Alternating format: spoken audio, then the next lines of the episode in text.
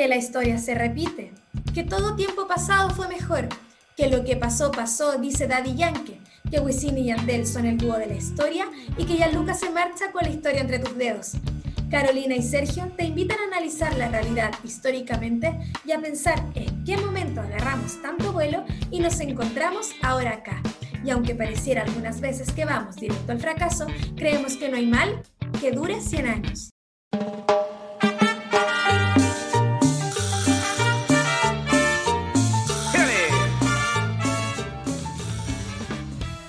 Bienvenidas, bienvenidos, bienvenides. Es el octavo capítulo. Octavo capítulo. Llegamos. No puedo creer que llevamos dos meses haciendo este show. Sí, con, escándalo y todo.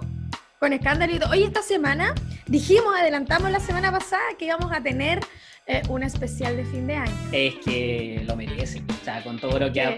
es que lo amerita. Exacto, es que cómo no vamos a hacer un rito ah, con, ¿cómo se llama? Todos estos ritos para cerrar este 2020 que necesitamos hacer un saumerio para cerrar el 2020. Ahora, igual, igual siento que nos va a pasar esto como el capítulo 31 minutos en que se va a acabar el 2020 e inmediatamente comenzó un nuevo 2020 exactamente igual. Es que va a partir igual, con una nueva cepa. Va a partir igual que, este año. Con un, con, un, nuevo toque de queda, con una nueva fase 2 que es igual a la fase 2. Anterior. Qué atroz. Ya vamos a hablar de esto y más cosas. Así que lo primero que quiero hacer es presentar a nuestro invitado de la semana, porque en este especial de fin de año le vamos a poner especial de Navidad, pero no alcanzamos a grabar en Navidad. Sí, se, nos, se, nos, traspapeló. hay que decirlo. Pero en este especial de fin de año voy a presentar a un queridísimo amigo, colega, eh, no sé, académico, a inspiración para las generaciones futuras.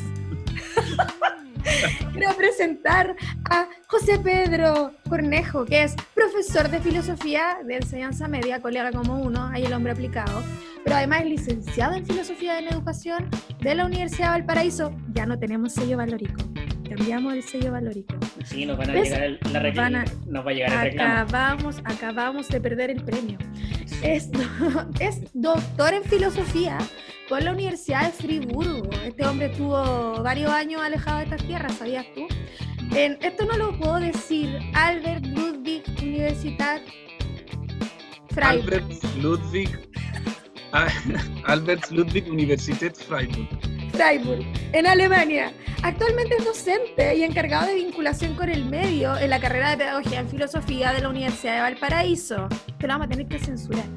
Autor, y esto sí, esto sí me gusta es el autor del canal de filosofía más popular de este país, el más popular.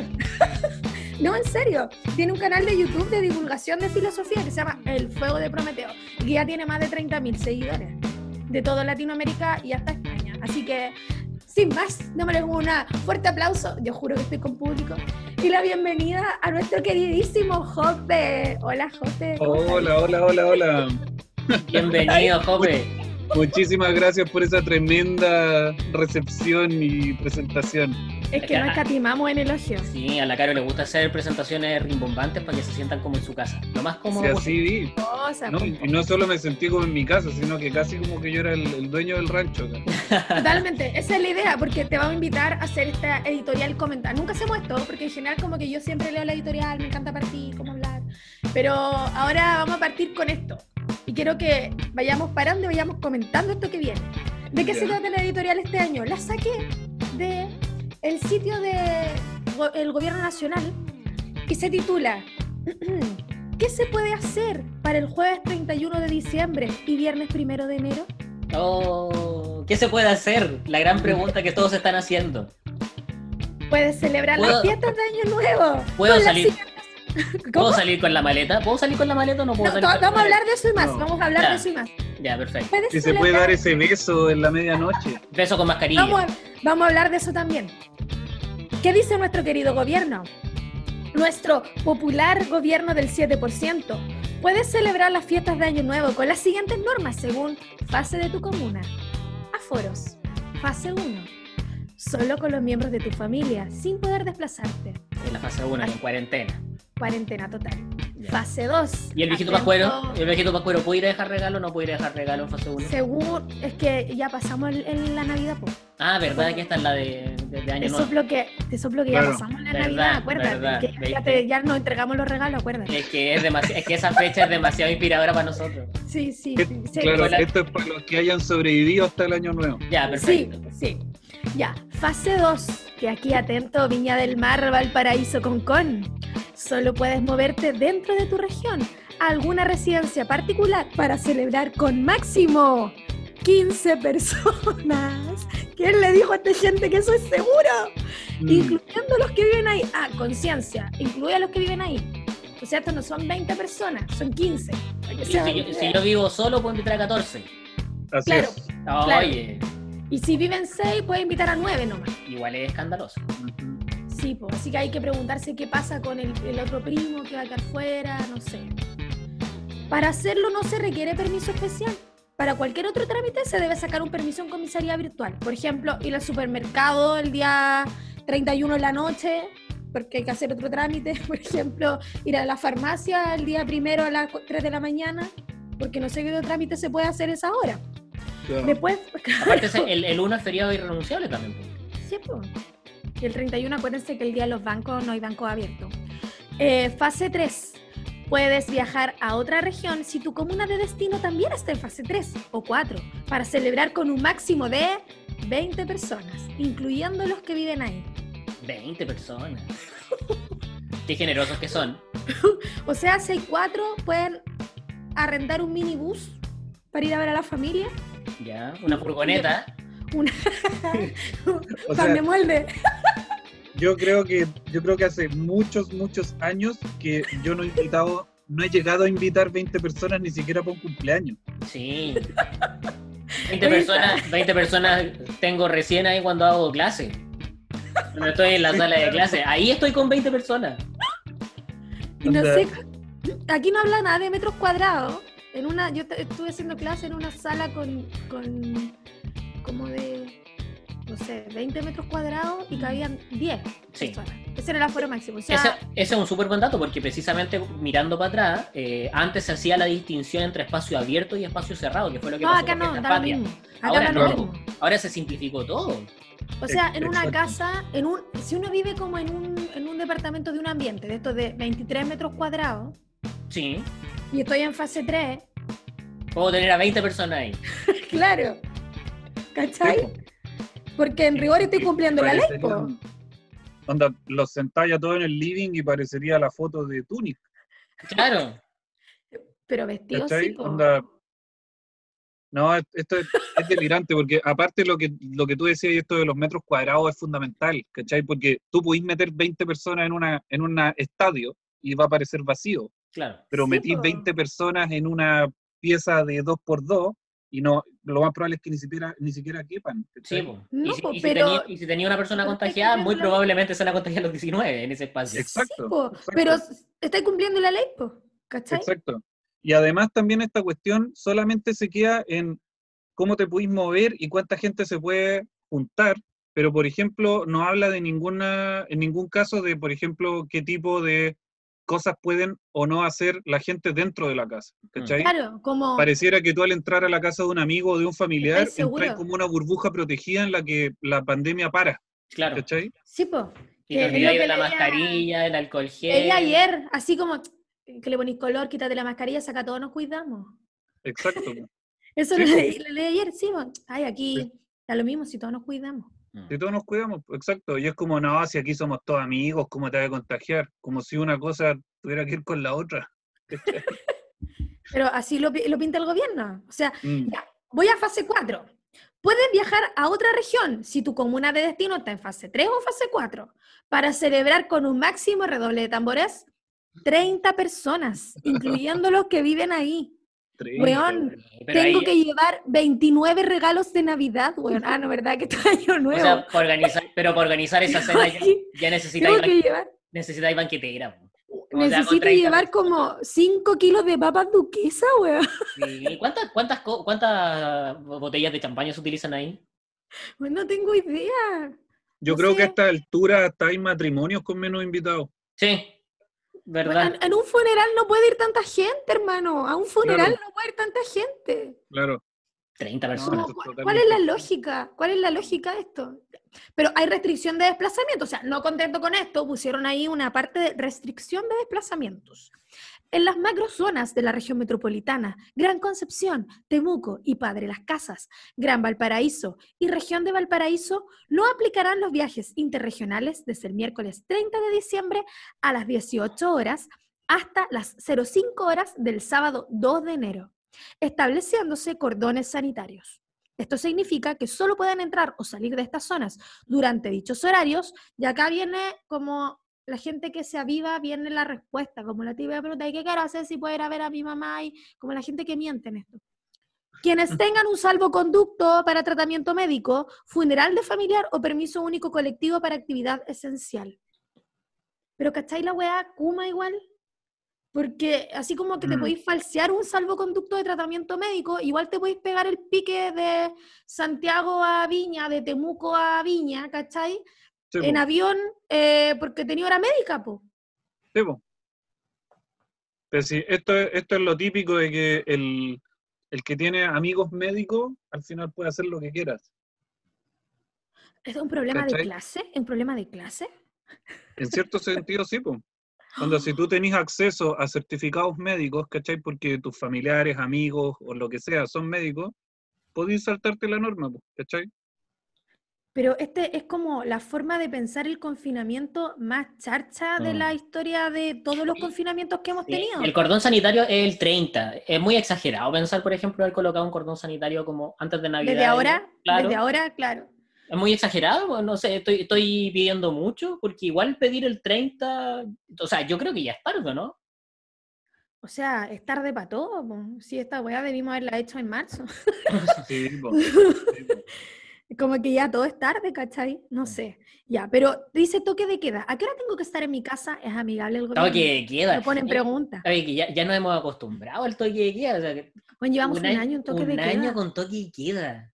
Sí. ¿Alguien, alguien lo hubiese pensado hace dos años atrás? Nunca, nunca, nunca en la vida. Uno- y nosotros conocíamos el toque de queda por las historias de, de, De la dictadura. O sea, De la, el de toque la de queda. De la dictadura blanda, como algunos le dicen, pero ahora es, eh, eh, hace un año, como dice la Carolina, con toque de queda. Una cuestión muy- Hoy el otro día leí un tuit que decía, decía, eh, hoy llevamos un año en toque de queda ni en dictadura. Y dije, weón, ese profe de historia, muy mal ahí, muy mal.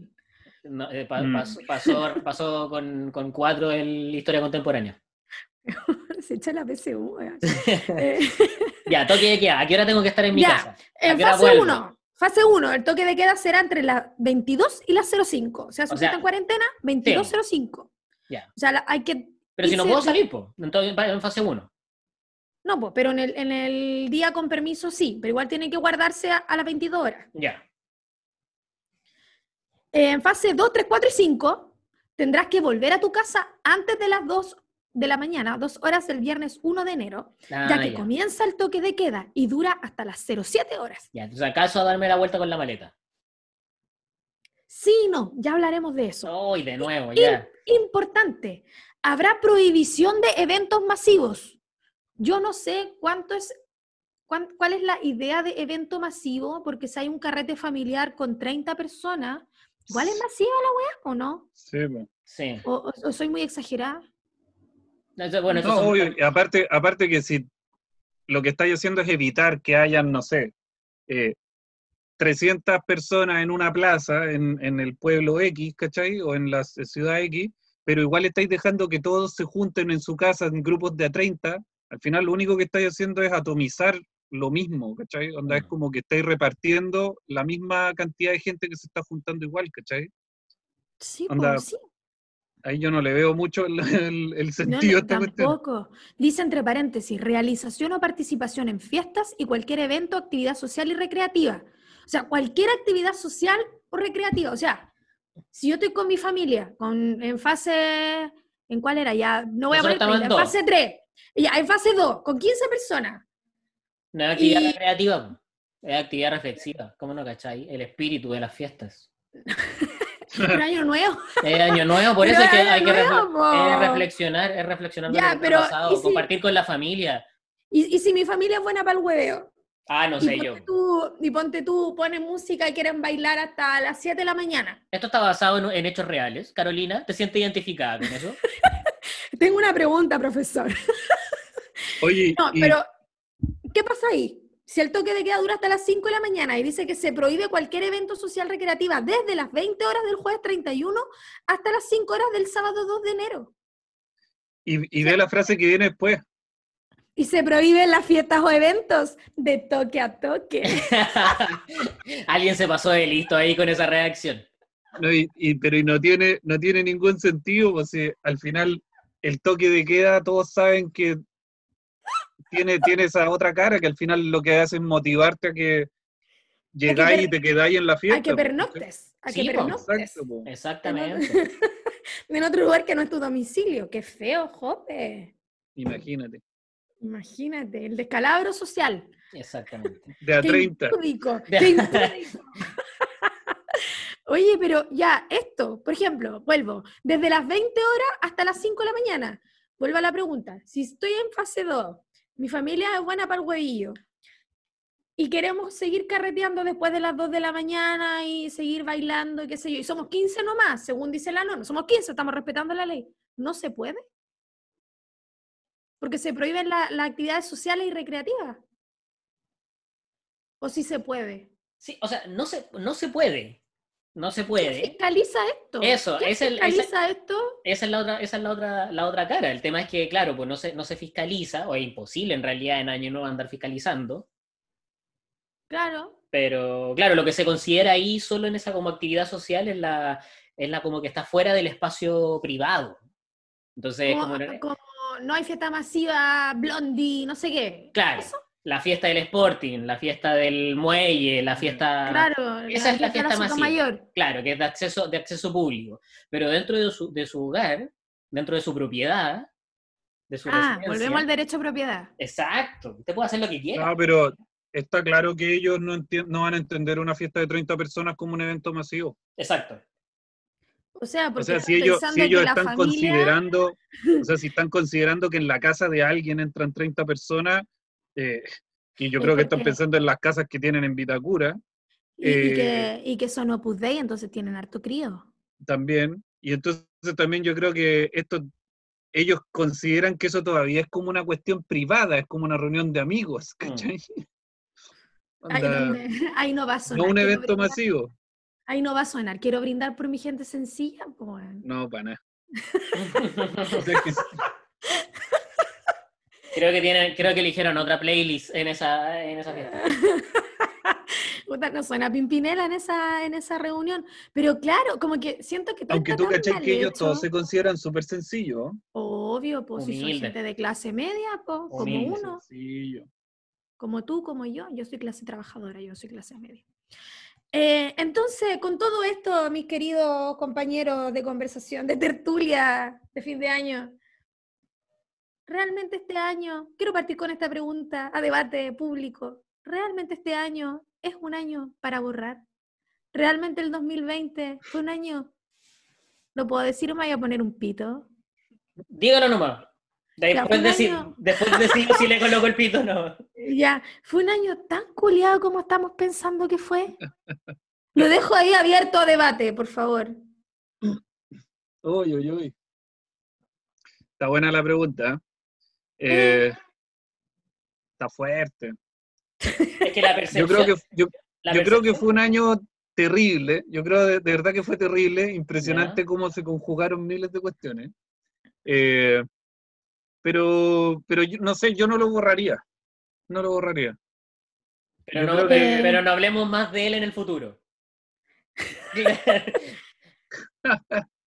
No, es que yo creo que el, si ha tenido una bondad esta, esta cuestión que ha pasado el, el 2020, es ¿Ya? que eh, se han puesto de manifiestas muchas cosas que antes eh, uno ni siquiera se preguntaba o ni se cuestionaba y, y que de repente saltan a la luz y uno se da cuenta que, ups, deberíamos haber, habernos fijado en esto antes, ¿cachai? Y tuvo que venir la pandemia para que nos diéramos cuenta.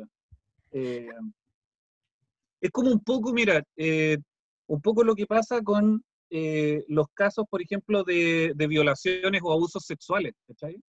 Eh, cuando, cuando tú, por ejemplo, te das cuenta que de repente aumentan las denuncias, hay mucha gente que cree que hoy es como si se abusara más o se violara más, ¿cachai? Que antes, ¿ya? ¿Mm? Pero en verdad, quizás incluso se abusa o se viola menos que antes, no más que ahora eh, la gente, las mujeres, tienen la, la fuerza para encarar la situación y algunos medios, mucho más de los que tenían antes, para poder pedir justicia, ¿no es cierto? Eh, y eso de repente uno le, hiciera, le haría pensar como de que, oh, el mundo se va a cuesta abajo, ahora la gente es peor que antes, eh, qué es lo que pasó con nuestros valores y lo que fuera. Mm. Pero en verdad no es así, en verdad es que estamos mejorando, pero en ese camino hacia arriba, la primera etapa es darse cuenta de la mierda que había antes, ¿cachai? Claro. Entonces de Mm. repente pareciera que todo está lleno de mierda, pero no es que haya más mierda que antes, sino que ahora estamos viendo lo que antes estaba debajo de la alfombra, ¿cachai?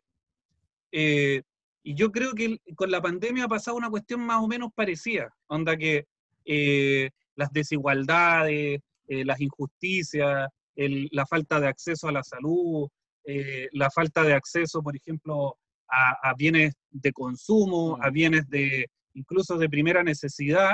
Ahora uno la- se da las cuenta cuando, cuando la- por ejemplo. la o sea, por ejemplo, no sé si ustedes se acuerdan al principio de la, del confinamiento, hubo sectores enteros de la población que empezaron a pasar hambre, Sí. ¿cachai? Sí, po, Onda, bueno, hambruna en el Chile del siglo XXI, que se supone que éramos la Europa de, de- de Latinoamérica. éramos los jaguares de Latinoamérica. Todos y nos eso no, es, y eso no es que nos estemos yendo cuesta abajo, es que, es que el- el- la, la pandemia te muestra cómo de verdad no está funcionando la cuestión, ¿cachai? Mm. Eh, eso yo encuentro que igual es algo que, que, el, que el- el este año nos, nos ha mostrado, que yo considero que está bien, a pesar de que se ve muy mal, pero creo que está bien ver las cosas que están mal, ¿cachai? Onda, no taparse los ojos como una No. avestruz. Como lo que decíamos, antes estábamos bien y era mentira, ahora estamos mal y es verdad. Una wea así. Claro. Exacto. Mm. Sí, como, como decía Jope, es ver- es es súper cierto que este año tal vez de alguna forma se nos fueron todos los distractores y nos quedó, pero la, total evidencia de ciertas situaciones en salud, en, en la precariedad, la excepcionalidad de alguna forma, no nos deja ninguna duda de la situación precaria que tenemos en distintas dimensiones en nuestro país. Y creo que, por ejemplo, lo que pasó con los confinamientos, que había gente que no podía cumplir el confinamiento porque las condiciones laborales le, le implicaban eh, trabajar todos los días y si no trabaja todos los días aparecía el hambre. Una cuestión que como Claro. consideramos, consideramos que era, era ya prácticamente historia antigua en nuestro país. Sí, Exacto. pues, el hambre es lo que contaba mi abuelita, pues, pero ya se supone que no. Pues. Exacto. Oye, Sí, quiero, quiero partir entonces, ya que, ya que estamos, partimos aquí como duros al tiro, eh, hablar sobre el estallido social. A mí me gusta más la revuelta social, creo que eh, en ese sentido de, el estallido como que es una causa así que como que aparece como generación espontánea, como que de repente Mm. se abrió la olla a presión. Yo creo que es una revuelta, que hubo una, una conciencia social en que la gente como que se pegó la despertada y dijo, ya, bueno, si no es ahora, no es nunca. Entonces, ¿de qué forma o de qué manera impactó esta revuelta eh, socialmente? Crean ustedes lo que vimos este año, porque en el Mm. fondo terminamos el año 2019 en, pleno, en plena revuelta con un montón de, yo me acuerdo haber estado en enero en Santiago con los amigos ahí en la Plaza Dignidad, y de repente, así, paf, marzo, me acuerdo que fuimos a la marcha del 8, y el día viernes estábamos hablando de confinamiento. Mm. ¿cachai? Como que fue Claro. el 8 y el 11 ya estábamos en el, en en el colegio donde trabajo. Estábamos planificando ya como cómo íbamos a estar trabajando en el, en el año.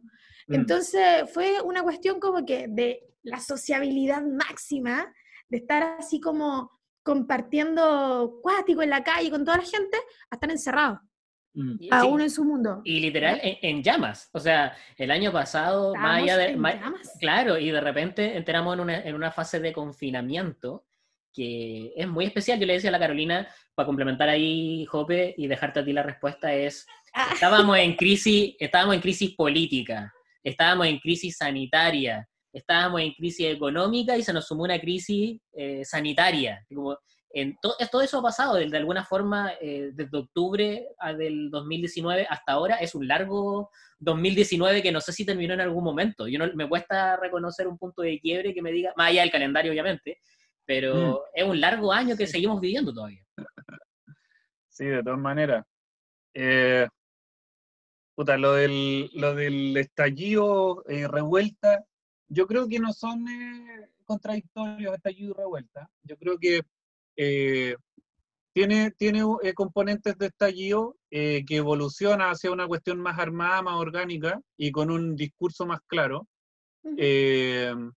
que al principio, ¿no es cierto?, pareció, los primeros días parecían así como una, una catarsis absoluta, mm. pero que después se arma mucho mejor. Eh, la cuestión es que también a, eh, mí me parece que eh, hay que verlo como con, con, calma, porque muchas veces también se idealiza como que hubo un despertar y de repente está así como la conciencia de clase encarnada, ¿no es cierto?, hacia, hacia un Chile nuevo, etcétera. Pero eh, eso hay de eso, hay mucha gente que está en esa línea, pero también es verdad que mucha gente, eh, gran parte de la población, eh, levanta demandas que todavía obedecen a la lógica neoliberal, ¿cachai? Que mm. son reivindicaciones de orden clientelar mm. o reivindicaciones de orden, como por ejemplo, oye, es que ver los derechos como una cuestión que no, no, no, no, no tienen que ver con la historia o con, eh, o con cómo se percibe el ser humano, sino que más bien con cómo ellos se perciben como clientes del Estado, ¿cachai? Mm. Y, y, eso a mí me parece que es una cuestión que hay que irse, tomarse súper en serio, en el sentido de que eh, a la gente no solamente hay que escucharla, ya que sí hay que escucharla de todas maneras, pero también hay que aportarle, hay que, hay que ir y darle herramientas, ¿no es cierto? Para mm. que cada vez, ¿no es cierto?, este despertar, que es un proceso, no es que así como que el día 17 eh, de octubre Chile no había despertado y el 19 tenía los ojos totalmente abiertos, sino que yo creo que todavía está abriendo los ojos y a eso uno tiene que irle aportando el granito de arena que cada uno pueda eh, y entender que esta cuestión es un proceso mucho más largo que, que la propia revuelta. Pero sí me parece que es un, fue una ganada enorme el hecho de que eh, muchos discursos ya están instalados, ¿no es cierto? Como que hubo un, cambio de paradigma que sí fue muy notable eh, y cosas que antes ni siquiera se tomaban en cuenta para discutir políticamente, hoy ya están prácticamente instaladas, ¿no es cierto? O sea, eh, por decirte, por ponerte un ejemplo, por ejemplo, la, la, paridad de género para la, para la Convención Constitucional, a mí me parece que es una cuestión que, no sé, dos años atrás, cualquiera se lo hubiera postulado como una especie como de utopía, pero no como algo así como que de verdad era un proyecto realista. Y hoy lo tenemos prácticamente consumado, ¿cachai? Un ponte serio. ¿Cómo vamos, ¿Cómo vamos a discutir eso? Claro. Claro, y además ahora tiene características de necesario. No solo es, lo que hay que hacer, sino que también es... Y lo, y, lo y lo, paritario es ahora prácticamente el piso mínimo. Sí, pues. O sea, ese tipo de cuestiones a mí me parecen que son sumamente interesantes del estallido. Eh, no sé, obviamente que el, feminismo cumplió un rol importantísimo, pero también hay otras demandas que también son de otro orden, eh, que antes, por ejemplo, ni siquiera la gente así como que decía, uy, no sé, por ejemplo, el, el tema del agua, ¿cachai? Era como que, no, el tema del agua, eh, los guasos tienen problemas con el agua, mm. pero a nosotros no nos toca, ¿cachai? Hoy, por ejemplo, tenemos que el tema del agua es tema nacional. Eh, se revirtió la ley de pesca, o sea, está en proceso de, revertirse. Eh, tenemos, no sé, casos de corrupción que, que, antes eran el pan de cada día, hoy ya tenemos incluso una sentencia, ¿no es cierto? Mm. y, y, lo más probable es que cada vez haya menos corrupción en el porque la misma gente está en este momento tomándose muy en serio ese tema, cosa que por décadas pasó como por debajo de la alfombra, eh, porque la gente asumía que nosotros éramos los europeos de Latinoamérica y que... Esas cosas no pasan acá, po. Exacto, o sea, en, en, Argentina la gente se saca los partes dándole plata a los, a los a los carabineros. po. Claro. Mientras que Pero- acá en Chile tú le hacías un paco y te lleva preso, a mí me decían Exacto. cuando era chico. Claro, entonces acá no, pues acá eh, am- eh, Chile es un país sin corrupción, libre de corrupción. po. Oye, si. Chile, es un país que- serio. Y el caso de corrupción más grande de la historia es de los pacos. Sí. Sí, po. Mm. Oye, qué increíble, qué increíble la forma, por ejemplo, ahí siendo más específico en, en cómo se ha transformado una institución que, aunque no nos guste escucharlo hoy en día, hasta hace cinco años atrás era una de las instituciones muy valoradas en nuestra, en nuestra Sí, sociedad.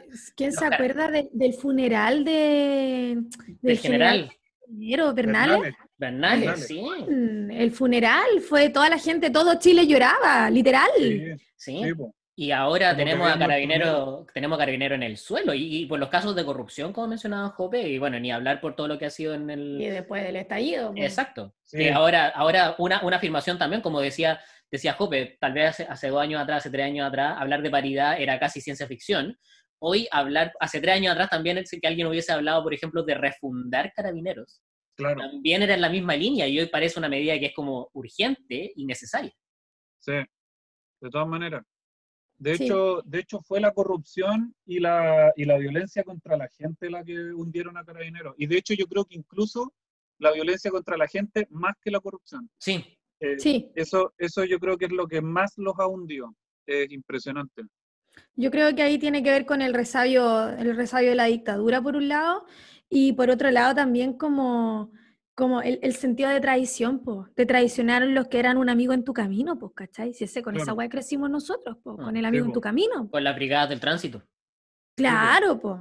¿Cachai? Entonces, es, es la alta traición en el fondo a- era como lo único, el único brazo armado bueno que tenía el país y como que igual era Claro, Y Y mucho tiempo también se, se, se instaló la imagen de que eh, las fuerzas especiales cuando iban y agarraban a palo a alguien era o un escolar o un universitario, que Mm. para la gente en su, en su imaginario siempre era como que siempre tienen algo que alegar, siempre están Sí, alegando. Entonces, Sí. entonces da lo mismo, era como un ritual, ¿cachai? Claro.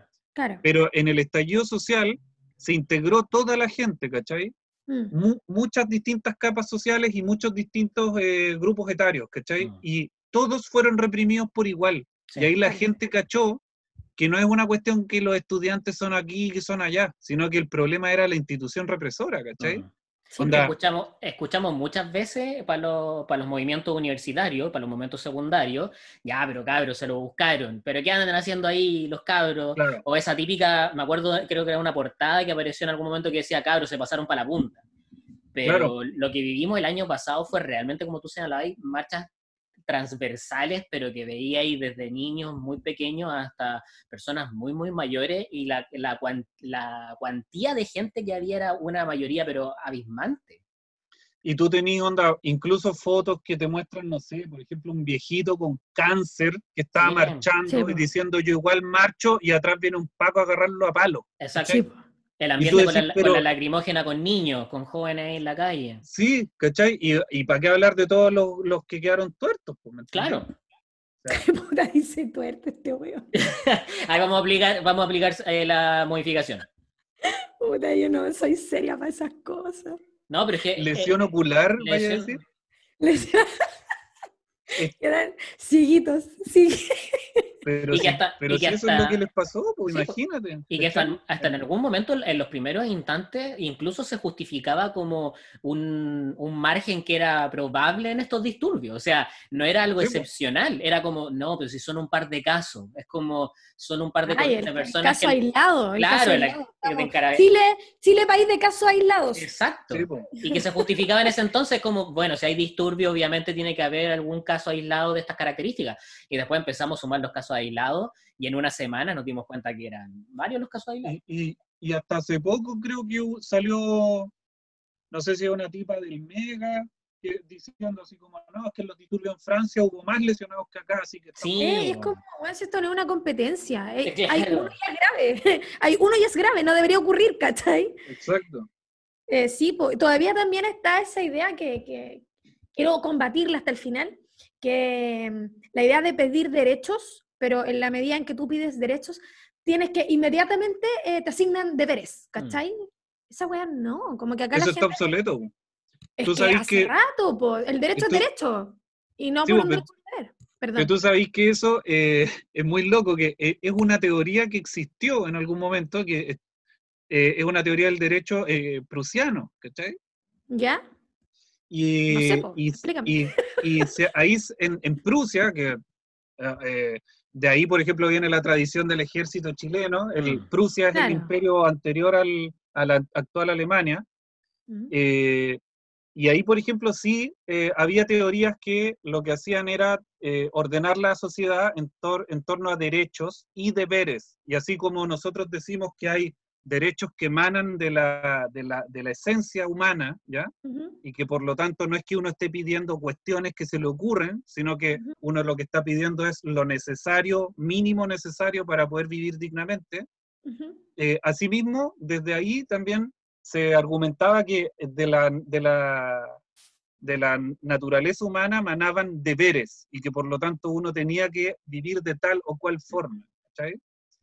Y esa teoría está absolutamente obsoleta, o sea, no, en este momento nadie, nadie que, que sepa un poquito el tema va a decir que así como hay deberes, hay, o sea, así como hay derechos, hay deberes, porque eso no es correcto, no tiene ninguna, ninguna Claro, lógica. Pero aún se usa como argumento, aún se Sí, usa como argumento, como, ay, andan reclamando por la educación y su deber de ir a estudiar, y es Mm. como, no, no son, no son concurrentes, hermanos, son dos Sí. weas que van por lados distintos. Sí, pero es que en, en- Exacto. en nuestro país escuchamos cada argumento y yo me, me da un, un escalofrío cuando utilizamos ese tipo de afirmaciones para algunas defensas, voy a decirlo ahí, para, para ciertas, ¿cómo se llama?, discusiones políticas. O sea, lo que tú mencionabas recién de que el derecho a la educación versus el, el ir a clase son cuestiones que realmente ya no tienen ningún, ningún sentido. Y también algo que a nosotros nos interesa mucho destacar en este podcast es que también la petición de los derechos en nuestro país, como mencionaba Jope, eh, no es que estamos pidiendo las co-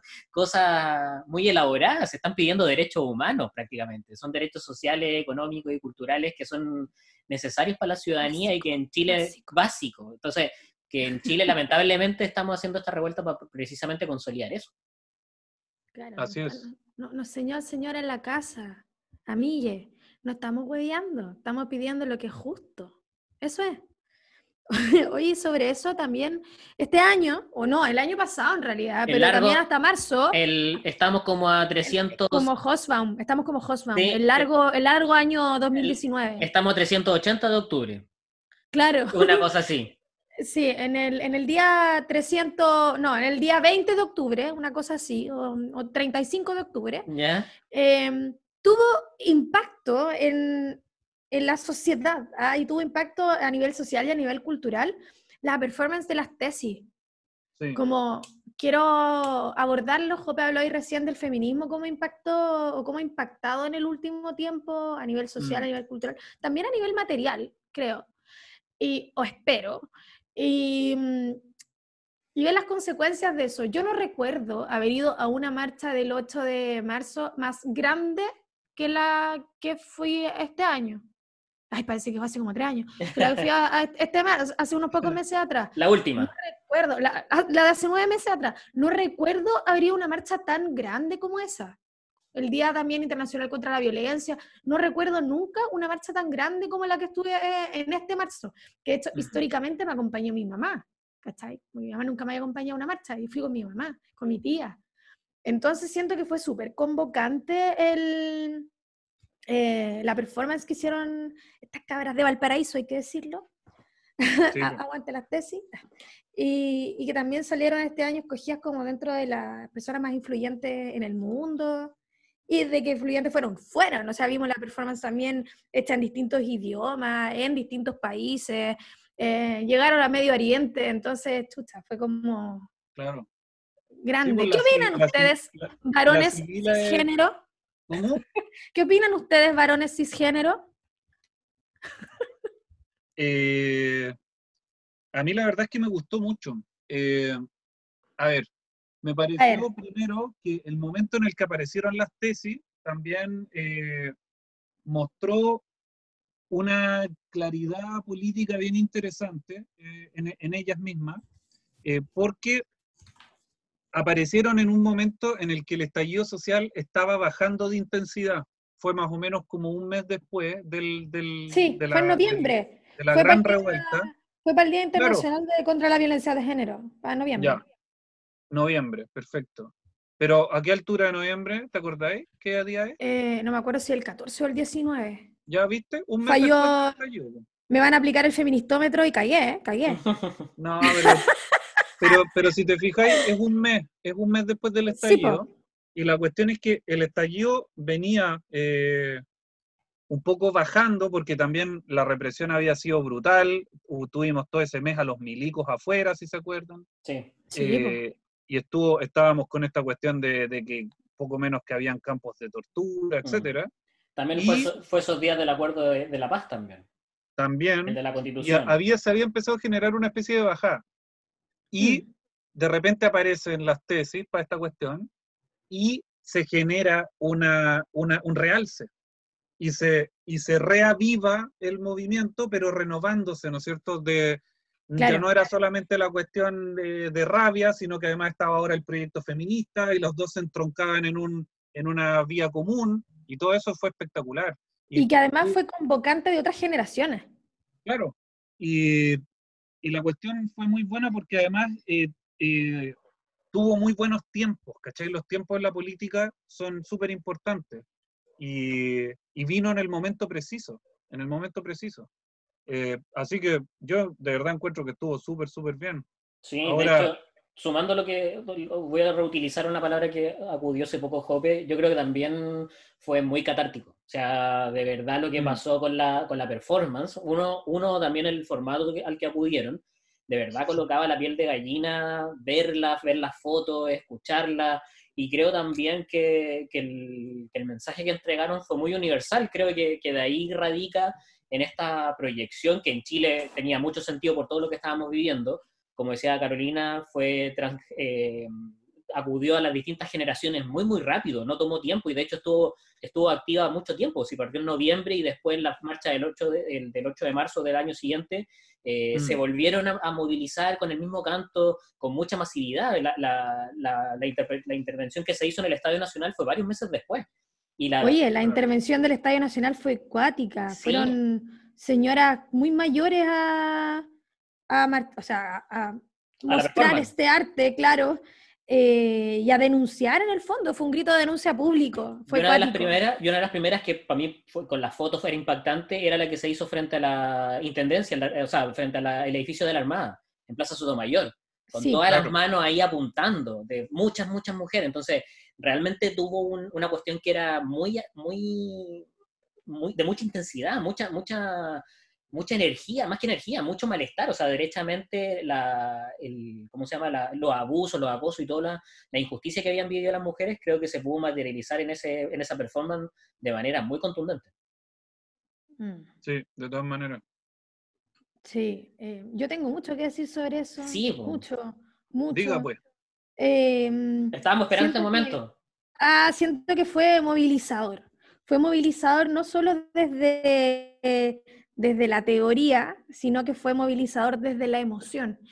Y creo que eh, hemos estado durante mucho tiempo hablando sobre feminismo, leyendo sobre feminismo, convocando mujeres eh, a la conversación, em, convocando también a, a, no sé, pues, reuniéndonos en distintas organizaciones o, o grupos más pequeñitos, ¿cachai? Como en, esto, en, en esta lógica de la autoeducación o la autoformación, ¿cachai? En estos temas. Pero creo que eh, el gran éxito que tuvo esta performance fue sacar, o sea, hacer comprensible, ¿cachai? La, la, la teoría en un eslogan súper corto, ¿cachai? Que la culpa no es mía.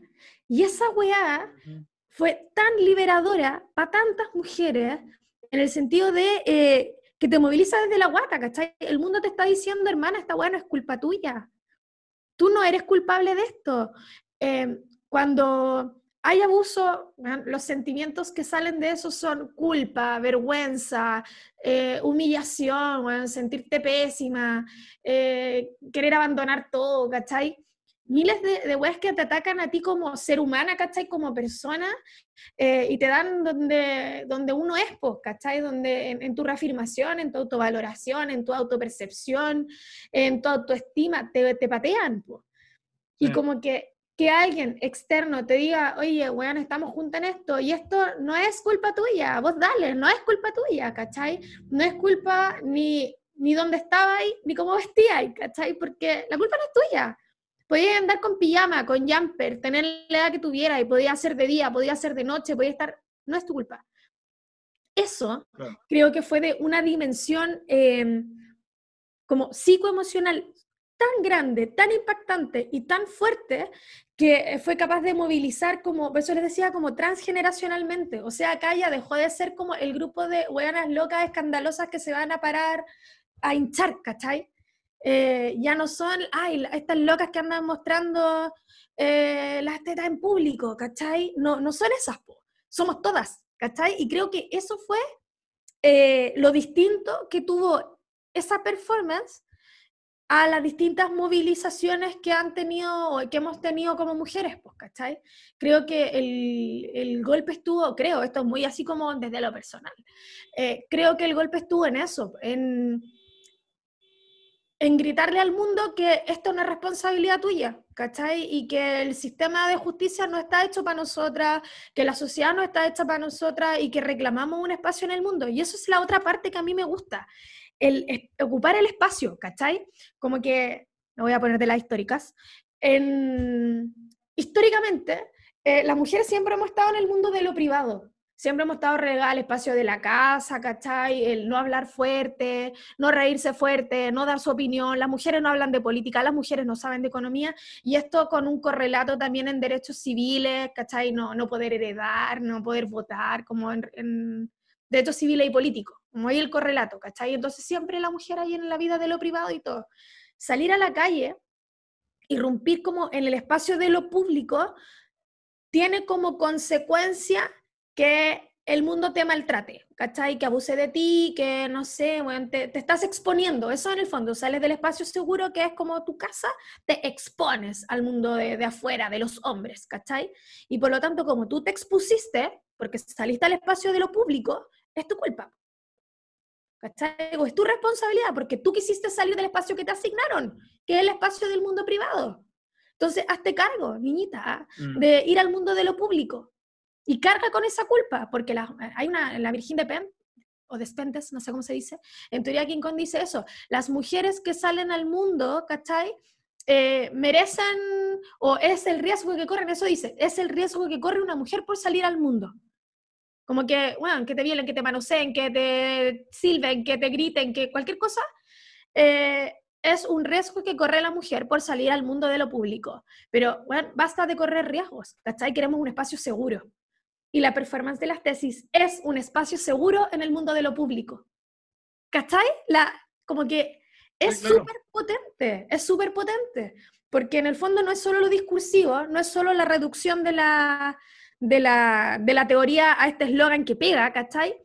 Eh, sino también, más que la reducción no la reduce, sino que la simplifica, ¿cachai? Para que todas las mujeres puedan adquirirla rápidamente, que sea golpe, pegadiza la cuestión, y además de eso, te instala en el mundo de lo público en un espacio seguro que nunca hemos tenido, ¿cachai? Si le preguntáis a las cabras, todas nos, nos, ha dado susto caminar de noche solas, ¿por qué? ¿cachai? Eh, ¿Tenéis más miedo que te violen a que te roben? ¿Cachai o no? Entonces, eh, es una cuestión súper hey, o vaya a una disco, puta, no me voy a poner minifalda porque me van a agarrar el culo. Bueno, ¿por qué pensáis eso? Mm. y en las discos te cagáis de calor, pero no importa. Eh, siempre es tu culpa, ¿cachai? O estáis hablando en la mesa, puta, te reíste muy fuerte, todos te quedan mirando, hola, buena, escandalosa. Entonces son como micro luchas que uno da todos los días y las tesis, pa, se tomaron todo el espacio público, estamos todas protegidas, somos puras mujeres y que venga alguien a decirnos algo, estamos acá todas en piño, en grupo, ¿cachai? No tenemos miedo. Entonces, esa, esa, eh, esa... Mm, sí, claro, ahora el, problema, el problema es que, claro, la, la, la performance eh, lamentablemente eh, tiene una duración como cualquier performance, ¿no es cierto? Sí. Entonces, obviamente, el, el, problema está en que aunque ese espacio seguro exista durante la realización, mientras están todas las mujeres ahí en la calle, eh, reunidas, ¿no es cierto?, y, cantando, una vez que se que, para, ¿no es cierto?, ese acto político, vuelven de nuevo todos los riesgos, ¿no es cierto?, eh, Sí, pues. asociados a esa manifestación. Entonces, la cuestión está en que la, la manifestación no basta. Obviamente que es una, es una cuestión política importantísima, ¿cachai? Sí, Pero la cuestión, creo yo, que lo más significativo, más, más todavía que, que- que esa seguridad transitoria que se puede sentir ahí, ¿no es cierto? Que obviamente que es rica, ¿ya? sí. Pero creo que la ganada política está en que, por ejemplo, hoy eh, ese tipo de manifestaciones, que han sido feministas de todas maneras, han logrado instalar ideas políticas en la discusión Es que, antes no estaban. Es que Como por, por- supuesto, la Como por ejemplo, te pongo un ejemplo, una cosa súper particular que antes, por ejemplo, no se, no se consideraba ni siquiera desde el punto de vista teórico, creo yo, que es, por ejemplo, que lo personal es político, claro, ¿cachai? es mi que lo es mi personal también es político. Y eso, por ejemplo, eh, incluso supera al movimiento feminista eh, y le tiende la mano, por ejemplo, a todo el tema de las diversidades sexuales, ¿cachai? Que Sí, eso pues. también es una cuestión importantísima que eh, el feminismo ha venido como a, a tomarlo de la mano y llevarlo consigo, ¿cachai? Sí.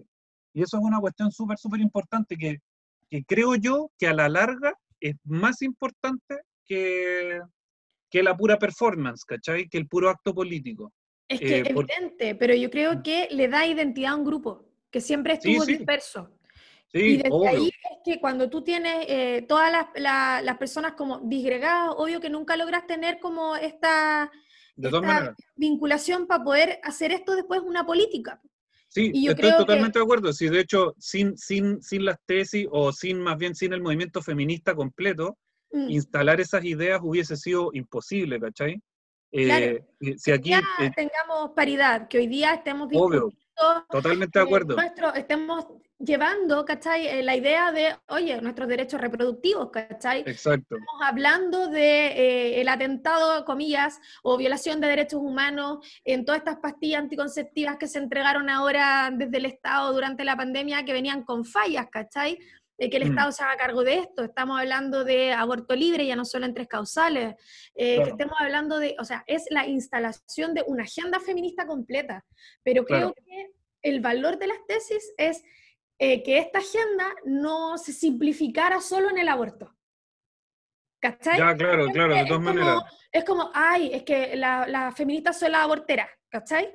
Sino que ya no solamente eh, sea el aborto lo que estamos peleando, sino que sea todo, ¿cachai? Sí, pues e- eso, eso que tú estás diciendo es súper importante porque eh, en un momento, por ejemplo, se generó este pseudo concepto de agenda valórica. Mm. Sí, que yo creo que es una, un, un despropósito, o sea, creo que es un concepto pésimo. eh, y la cuestión es que, eh, tal como tú decís, el movimiento feminista, eh, y, y- y tomando un poco el, el sendero de las tesis, eh, lo que ha hecho es, es mostrar que la cuestión no es valórica, sino que es una discusión política, Mm. ¿cachai? Claro. Y que tiene que ver con cuestiones mucho más allá de, de- de qué valores se tienen o no se tienen, ¿cachai? Que en verdad hablar de valores también es un... es- es- solamente muestra lo pechoña que es esta sociedad, ¿cachai? O Claro. sea, decir que son una Superen- cuestión valórica, superen, Eh, superen a Dios.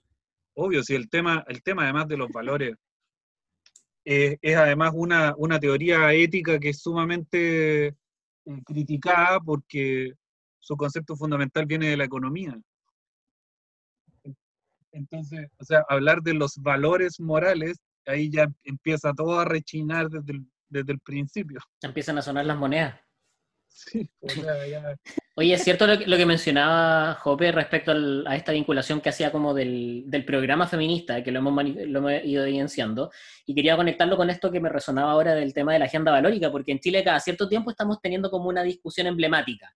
Fue el aborto de las tres causales con el Tribunal Constitucional, después el tema de la legalización de la marihuana, por ejemplo. Ahora estamos también, la, la semana pasada fue también el tema de la eutanasia, por ejemplo. Sí, y hemos tenido varias discusiones como muy específicas que después uno como que se interpela. Ah, ¿estáis a favor de la marihuana? ¿Estáis en contra de la marihuana? ¿Estáis a favor del aborto? ¿Estáis a favor del aborto? Y que creo que ahora cuando lo presentamos, creo que, que el- lo que conversábamos también de que al- una de las cosas principales que ha hecho de muy buena forma el feminismo es que nos ha presentado esta agenda feminista con distintas dimensiones dimensiones, pero todas forman parte de un mismo programa político. Y, y, cuando hacemos esta discusión como parcelada, nos damos cuenta también algo que estamos enfrentando ahora, y es que no nos sentimos cómodos con el pacto social que tenemos. Entonces ahora la discusión constituyente es una oportunidad para precisamente mirar, ¿no? Esto lo hemos dicho hasta el cansancio, pero si no nos sentimos cómodos con el pacto social que tenemos, obviamente vamos a estar cada cierto tiempo, ay, pero eh, la discusión sobre esto, ¿qué, qué pasa con esto? Y van a aparecer constantemente otros temas específicos con los cuales vamos a tener que ir dialogando y que de alguna forma se, se nos va desbordando de manera específica, o sea, se nos va, se nos va rebalsando, por, por un lado le colocamos un parche curirita, ya, vamos, se nos rebalsa al otro lado, le colocamos otro parche, y así estamos. Entonces, creo que es una buena forma también de mirar todo lo que estamos analizando ahora y lo que vamos a estar haciendo desde abril en adelante con el, con el proceso mm. constituyente. O sea, de que vamos a tener que sentarnos derechamente para conversar cuáles van a ser los lineamientos o los, los, elementos esenciales, nuestro mínimo común, con el cual nos vamos a sentir cómodos todos como sociedad. Cuando caiga el patriarcado. Por ejemplo, que yo creo que ahora ese es un mínimo, o sea, como tú mencionabas. mira, mira, el, eso que tú dices eh, ahora, así como talla lo que caiga el patriarcado. No, no es talla. Eh, eh, no, yo sé que no es talla, pero el tema, el, tono en que lo dijiste era como, ah, sí, obvio, como, como, divertido. La cuestión es que si tú te pones a pensar también en, en, en, por ejemplo, cómo se fue de una u otra forma preparando el estallido social, por ejemplo, se tiene la corrupción en carabineros, primero, empieza a caer, ¿no es cierto?, la, simpatía que tiene la gente por instituciones que le eran muy queridas y que parecían, por decirlo así, como apadrinar la moralidad, ¿no es cierto?, de este país. Por otra parte, tenéis todo el tema de eh, toda la curia chilena citada en Roma, a que, ¿no es cierto?, el mismo Papa eh, les pida la renuncia mm. eh, por violaciones de niños, ¿cachai? ¿Verdad? Se me había eh, olvidado eso. Por otro lado, tú tenés además eh, todo el año, todo lo que fue antes del estallido social, el mismo año, eh, tú tenías a los cabros del Instituto Nacional siendo perseguidos por carabineros todos los días. Sí. tenía, tenía acuartelado poco menos que un colegio con pacos en los, en los techos, casi de sniper, apuntándole a niños. ¿ya? Y eso todos los días, todos los días, todos los días. Entonces tú tenías ahí eh, los curas violadores, eh, los alcaldes, ¿no es cierto?, con la fuerza policial eh, dándole a los niños. Por otro lado, la misma fuerza policial, pero además corrupta. Mm. Tú tenés que ahí empieza... Te voy a mencionar uno más. El aparataje valórico de la, de la, nación empieza a, a ah, demolerse solo, ¿cachai? Sí. Entonces ahora que vengan y digan, ay, es que, por ejemplo, no sé, que el grupo de los feministas, de las feministas, eh, postula tal cosa, ahora qué vaya a decir, ay, es que esos no son los valores de nuestra nación, si los valores de nuestra nación los tiró al tacho quienes ellos mismos los defendían, ¿cachai? entonces, entonces se da un proceso en el que nuevos valores son exigidos por la misma podredumbre de las instituciones que se supone que cuidaban de los valores, ¿cachai? Mm. Claro. Eh, es una cuestión, yo no digo que yo no digo que todo se haya hecho gracias a esto, sino que es, por decirlo así, como una preparación de un escenario, ¿cachai? que, favorece a la revuelta. De todas formas, no digamos preparación porque la inteligencia chilena diría, no, pues si ya sabemos quién lo preparó, fue el K-pop. Claro. ¿verdad? sabemos quién lo preparó. Oye, no, pero, era el K-pop y también era un youtuber. Eh, sí. Este, eh, hay un, un, loco que es venezolano que hace YouTube acá en Chile y también él era como un, también, ¿verdad? Un ideólogo de, ¿Verdad? Y los niños que juegan Minecraft también. También eran ellos, sí. Sí, podían ser mis estudiantes. Qué gran nivel de nuestra, de nuestra de la inteligencia chilena. Sí, oye, pero más que el K-pop, más que el, más que eh, la preparación, yo creo que esos son las weas que llevaron al estallido social, pues, ¿cachai? Como que ese fue el caldo de cultivo de que en verdad dijéramos, ya, está bueno, está bueno, está bueno, ya aguantamos mucho. Sí, de hecho, por eso, por lo mismo, a mí me gusta ese concepto del caldo de cultivo, porque podría haber sido cualquier otra cosa, pero sí o sí iba a pasar en algún momento.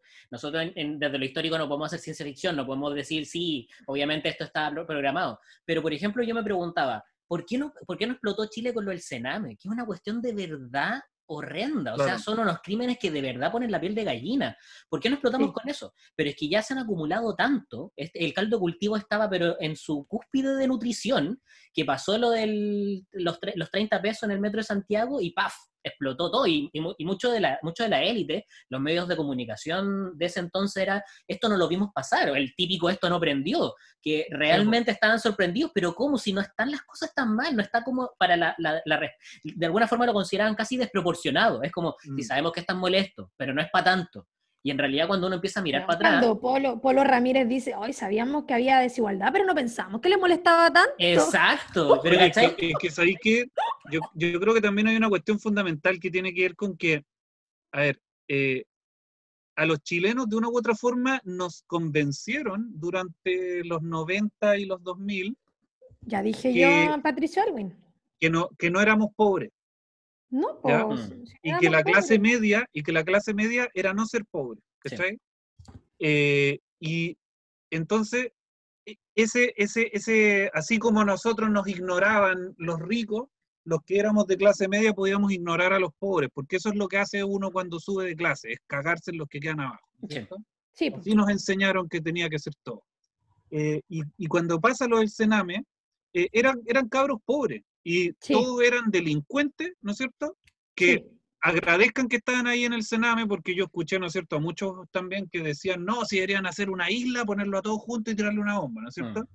Eh, entonces, porque en el fondo estamos haciendo caridad con los niños, porque agradezcan que ponemos recursos para los niños. O sea, le estáis dando plata a un loco que después me va a venir a robar, mejor mátenlo al tiro para que no me venga a robar después, pues, ¿cachai? Un discurso muy del de comienzo del siglo XX, ¿eh? No y, que, y, que, esa, y, que, esa es una afirmación, o sea, la delincuencia antes era causada, o sea, la mirábamos desde el clasismo, o sea, el que me asaltaba era el flight, y ahora, por ejemplo, el que me asalta es el migrante. Entonces, el clasismo se superpuso, no quiero decir se transformó, porque yo creo que se superpuso ahora a este racismo. Pero también también pasó algo en el estallido social, y aquí es donde esto que yo, por ejemplo, les decía, que en el estallido se genera como una especie como de, cambio de paradigma, ¿cachai? Mm. En que de repente todos nos dimos cuenta, hubo así como un, el despertar, es darse cuenta que, primero, todos éramos pobres, mm. ¿cachai? Y segundo, que los que más nos robaban son los que tienen más plata. Sí. ¿Cachai? Y esas dos cuestiones hicieron que el a la gente le, explotara la cabeza. De repente darse cuenta de que, no, que mira, si este cabro que me roba 10 lucas, puta, es poco lo que me roba, si este otro que es del banco, mira todo lo que me ha robado, ¿cachai? Eh, las instituciones cómo roban, etcétera, etcétera. Y ahí, ahí es donde yo creo que se genera ya como el, momento del despertar, cuando se genera ese cambio de paradigma, ¿cachai? Y además, complementando eso, después tenemos la evidencia de los resultados que fueron el, la prueba y el rechazo que los tenemos ahí evidenciados en, el, mapa emblemático, o sea, ese es un mapa que podemos seguir analizando, que al fin y al cabo es la élite contra la, ni siquiera inmensa mayoría, si es, los números y los resultados a nivel nacional son evidentes, son tres comunas. Sí, pues. Oye, qué. Y después todo esto quiero trasladarlo al tema de la pandemia, porque finalmente todo esto que percibimos en esta, oye, se te era un recuento bueno de fin de año, todo lo que, todo el estallido, toda la revuelta, todas las performances, toda la desigualdad, llegaron a la pandemia, que ya habíamos comenzado como el capítulo hablando de eso, pero tengo muchas preguntas sin respuesta, que es como, hermano, ¿qué wea Piñera? ¿Qué wea espacio riesgo? ¿Qué pasa con los confinamientos dinámicos? Esta cosa que leímos al inicio de fase 1, fase 2, fase 3, fase 5. ¿Qué mm. esto del ministro Figueroa queriendo volver a clases cada dos semanas? Que era más insistente que Luis Fonsi. Ese sí que no se da por vencido con el volver a clases. Bueno, hinchando todas las, cada 15 días, loco, ahí. Es que yo creo que eh, los alumnos pueden hacer, pueden ir al supermercado, pueden volver a clase. No, es que los niños no sé qué, pueden volver a clase. Y es como, loco, no puedo salir ni de mi casa, onda, no puedo llegar a, colegio, hacer clases, ¿cachai? Eh. Eh, una desconexión, weón, de la realidad que la encuentro brutal. Le encuentro como que, no sé si da para análisis. Siguiente pregunta. Ah, o sea, yo creo que esa es la palabra. Yo creo que tú le diste totalmente el clavo. Es desconexión. Ese es el tema. Eh, si, algo, si algo revela todo esto es que las personas que se hacen cargo de administrar un país tienen, o sea, creo que la mínima obligación que tienen que, cumplir, eh, el mínimo requisito es conocer el país que van a administrar, o sea, saber qué, realidades son las que hay. Eh, cómo es que se hacen clases aquí y allá, si es que uno va a asumir una cartera ministerial, tiene que saber las situaciones en las que se mueve la gente y no sencillamente decir, no, si yo tengo un magíster en tal cosa y, con, y estoy listo, ¿cachai? Eh, yo creo que ese es el tema, la desconexión, es, es, eso, o sea, que por muy que uno tenga la teoría o los contactos, si uno de verdad no entiende aquello que va a administrar, eh, eso es crónica de una muerte anunciada. O sea, uno como profe, para llegar a hacer clase a una sala, esto es lo que nos enseñaron en la práctica pedagógica. Uno para llegar a hacer una, una clase nos pedían hacer una contextualización de aula. Entonces, eso implicaba conocer el proyecto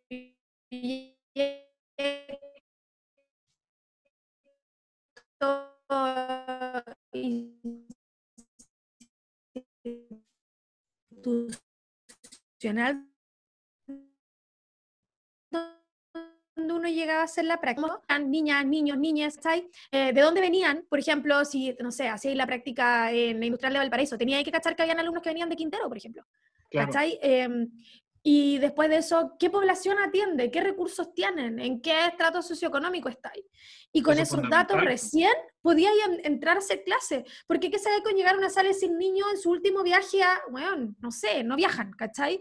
O al contrario, en, el colegio donde trabajo, puedo partir diciendo, eh, niñes, eh, en, el, en, el, Museo de Londres, ah, ya me delate, en el Museo de Londres vieron tal cosa, ¿cachai? Lo puedo hacer. Mm porque van como curso, ¿cachai? Entonces, saber dónde estáis trabajando, o sea, dónde entráis a hacer una práctica, dónde vaya a trabajar, es el mínimo para insertarte en una realidad. Yo estoy hablando de un espacio súper chiquitito que es la sala de clase. Mm. Si te vayas a meter a un ministerio de educación, mínimo cachar la realidad que tenéis como medianamente como país, pues, ¿cachai? Mínimo cachar que tenía alumnos que viven en la precordillera que se mandan en dos horas para llegar a un colegio rural y que claramente en su casa no tienen conexión a internet porque el internet no llega, ¿cachai? Spoiler. Pero si todos, tienen internet. Claro, y no sé, no cachar como que hay, hay eh, como que el único discurso que hay es como, ay, el colegio sirve para darle comida a los niños, ¿cachai? Creo que ese es el único discurso instalado, como la necesidad de abrir el colegio para atender a la población más vulnerable, porque les dan el almuerzo y el desayuno a los niños. Aparte que, aparte también hay una cuestión que es básica, que es por último, mira, si es que por último no cachai, así como cómo son todas las realidades de todas las personas de Chile, que es ultra diverso, tú decís, ya por último, no sé, es muy difícil esto de saber todo, ¿ya? Pero, por último, si vaya a ser ministro de Educación, por último, saber cómo es la pega de ser profe, en el sentido de, de que, por ejemplo, si es que estamos ahora ponte en teletrabajo y se hace todo de forma telemática, no vaya a salir hablando en las noticias de que los profes no están haciendo nada porque están en la casa. Oye, no estamos haciendo nada. Eso es no saber nada de cómo es el trabajo de la gente que está bajo tu administración. ¿cachai?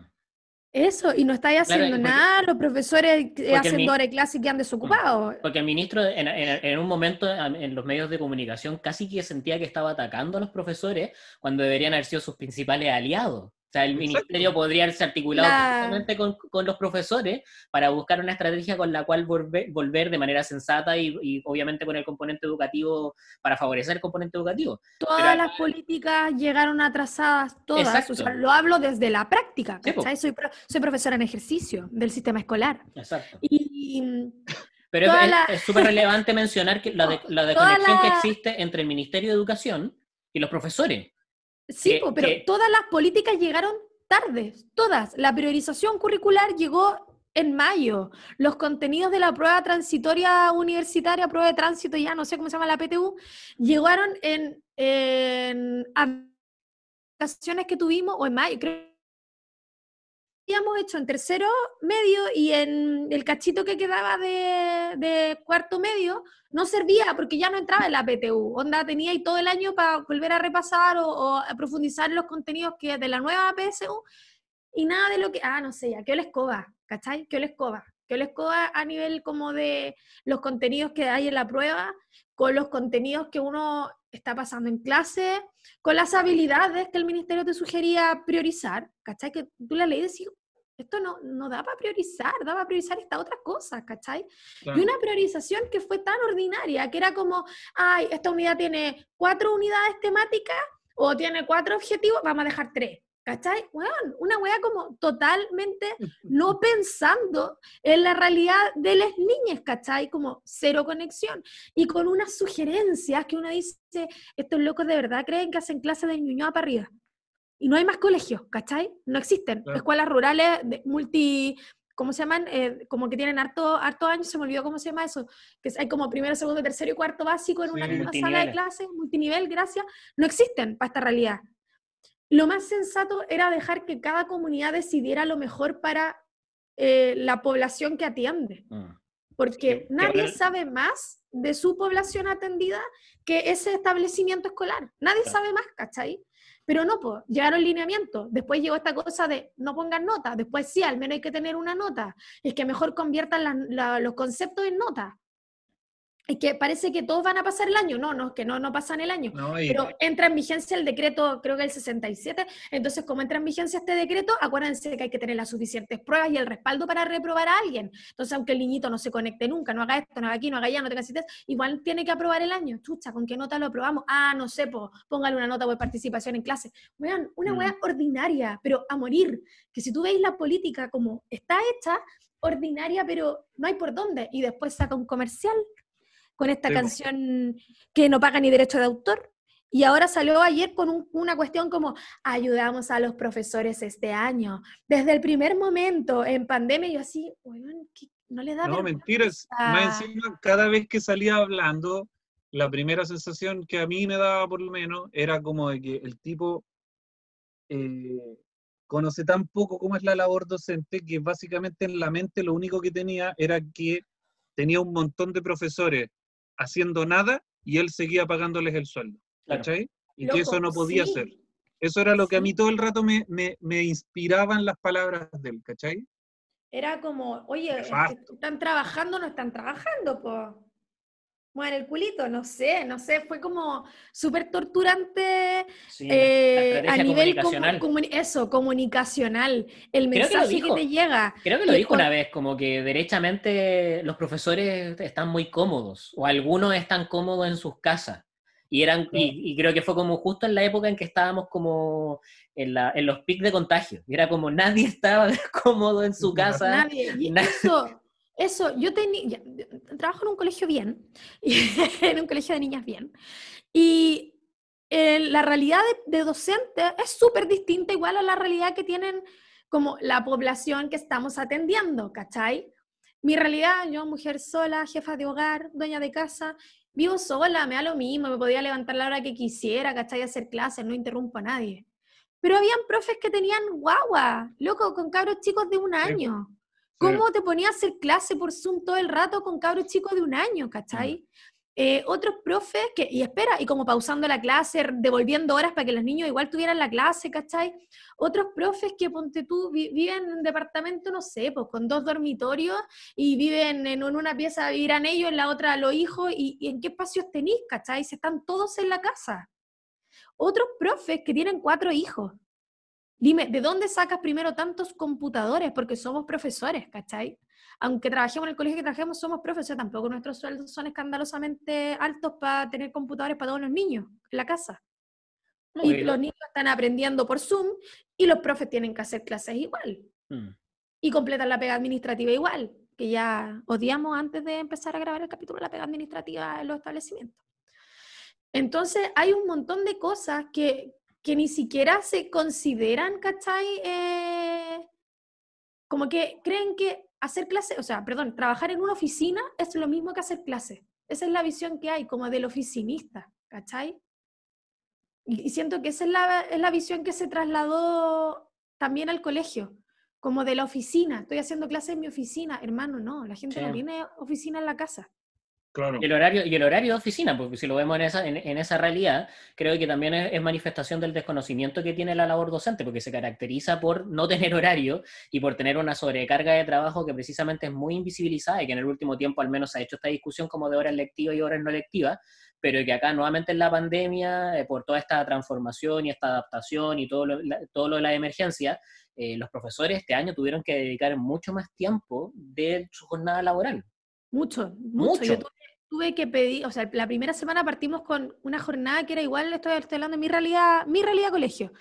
Partimos con una jornada que era la misma que teníamos en el horario, la misma, entonces yo a las 7.50 me conectaba con el primero medio, después a las 8.35 con el segundo medio, después a las 10 con el tercero, y así, ¿cachai? Como de una...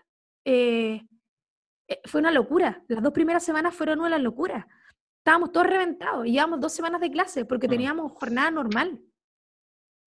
Y esa cuestión es como, ¿a qué hora almuerzas? ¿A qué hora comes? ¿A qué hora te cocinas? ¿A qué hora, te ¿A qué hora cocinas? Porque tenéis 45 minutos para almorzar, ¿cachai? ¿A qué hora cocinas? ¿A qué hora, si tienes hijos? Porque yo, insisto, yo aquí era, era el mundo ideal para hacer clases, pero aún así yo tenía atajos, viviendo sola. Onda, ¿a qué hora atiendes a tus hijos? ¿A qué hora cocinas? ¿A qué hora te preocupas de que ellos también hagan la tarea? Eso, iba, iba, de ese ejemplo, que es como el, el clásico. Y todo, y todo lo imprevisto del día a día. Si realmente, desde a nivel gubernamental, también escuchamos muchas veces como la transformación del país, que el teletrabajo fue un éxito, pero invisibilizando todo esto como eh, costos que en realidad lo asume cada familia, lo, lo asumió cada trabajador. Sí, de hecho, acá, voy a hacer, acá, voy a hacer una conexión grande, pero los grandes, los que, los que asumieron de alguna forma varios de los costos y ahora también los costos económicos de la pandemia son los trabajadores. Entre medio está el tema de la ley de protección al empleo, con, el, oh. uso de, de, los fondos de cesantía, que es ley de protección al empleo, ley de protección a la empresa, para mí era directamente eso, y después ni hablar del 10%. Oh, ¿en serio quería entrar en eso al tiro? Sí, ahí, me dice el, arco, es que nos estábamos alargando, ya, ya nos alargamos caleta y nos quedan caleta de temas, pero ha sido no sé, Jope, te escucho. Sí. No sé, yo ya, yo ya, yo ya me chorié. Sí, yo creo que también una cuestión que, que tiene que ver con esto del, del, teletrabajo, de lo que estábamos hablando, eh, que generalmente, no, no, sé si se trata mucho, pero yo creo que tiene que ver con la, con la salud mental.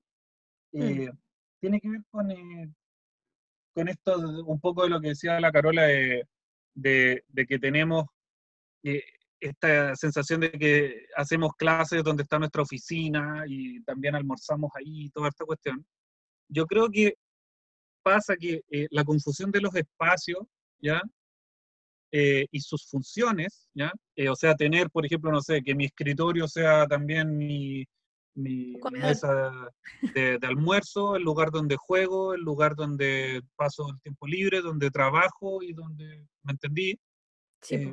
yo creo que eso de una u otra forma redunda en una confusión también mental, en una especie de, de, problema de confusión de funciones, eh, de tiempos, y finalmente todo, todo se transforma en un continuo que, que me parece que no es eh, sano, en el sentido de que eh, no desaparece totalmente la, la, rutina del trabajo, en el sentido de que hay un desplazamiento al lugar de trabajo, una vuelta, hay un tiempo libre, hay una casa, sino que aquí todo se mezcla y creo que al mm. mezclarse los espacios también se mezclan, se mezclan eh, los sentidos que esas cosas tienen para nosotros, ¿no es cierto?, en nuestra propia comprensión del mundo. Y, y, eso termina siendo muy, muy, muy pesado desde el punto de vista existencial, mental, ¿cachai?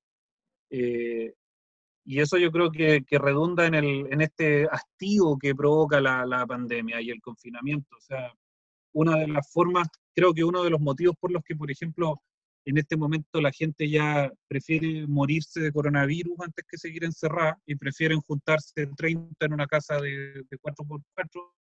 Eh, Lo permite el gobierno. Antes que estar solo, ¿no es cierto? Eh, creo que tiene que ver con eso, con que ya el hastío eh, te hace que, perder totalmente el interés, ¿no es cierto?, en si es que es peligroso, si no es peligroso, si es importante, si no es mm. importante. Todo parece igual y todo es igual de pesado y igual de liviano porque está todo confundido, está todo mezclado, ¿cachai? Mm. Eh, yo creo que ese es uno de los grandes problemas del confinamiento y de, me, de que hemos tenido que vivir.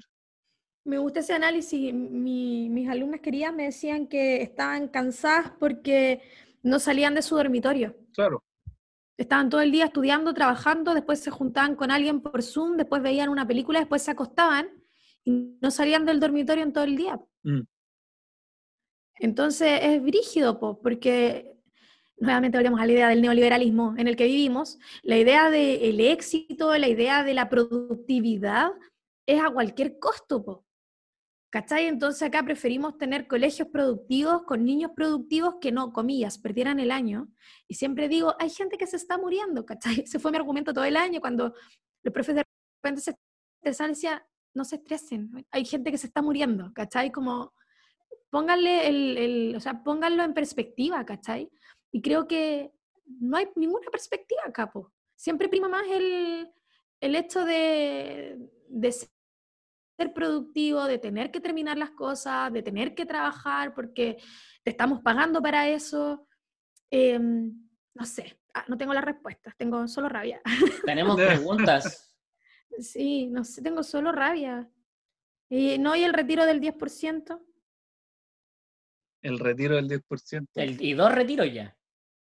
Y, están planeando un tercero. ¿Lo retiraron? y ya ¿Tienen 10% o son, o son jóvenes precarizados sin contrato indefinido que jamás han tenido imposiciones de parte de su empleador? Oye, fuera, fuera de broma, escuché un súper buen comentario que en realidad el pensar en un tercer eh, retiro, ya pocas, o sea, muchas personas ya han agotado sus fondos con el, escenario precario de nuestro, de nuestro contexto laboral. Los que pueden sacar ya un tercer retiro, eh, vamos a tener que analizar ahí las cifras, porque en realidad muchas personas en el primer retiro agotaron la totalidad de sus fondos. En el segundo fue otro poco que se quedaron sin fondos previsionales y ahora en el tercero vamos a seguir aumentando ese, ese margen. Sí, yo creo que yo creo en verdad que el, eh, la Pamela Giles lo está haciendo a propósito. Yo creo que ella tiene yo creo que ella tiene absolutamente claro eso. Eh, absolutamente claro. Y lo que ella quiere es aprovechar eh, la contingencia. A ver, el primer retiro yo creo que estaba totalmente justificado y que era muy necesario. necesario. La gente pagó, deudas con el primer retiro. Sí, sí, de todas maneras. Eh, pero el tema, cuando ya el segundo retiro, yo diría, eh, puede ser, puede no ser, ¿ya? Ya. Pero ya cuando vamos así con el tercero y se sabe que sale el tercero y van a mm. tener el cuarto debajo del brazo, eh, yo creo que, a ver, el, el, personaje de la Pamela Giles eh, tiene muchos matices de populismo de izquierda, ¿ya? Mm. Eh, mucho personalismo, eh, y aparte también creo que tiene un plan que tiene que ver con el colapso de las AFP. Mm.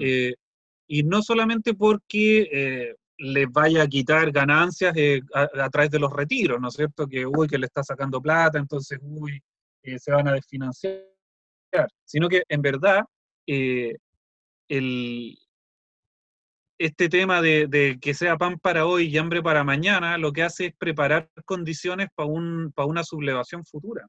¿Cachai?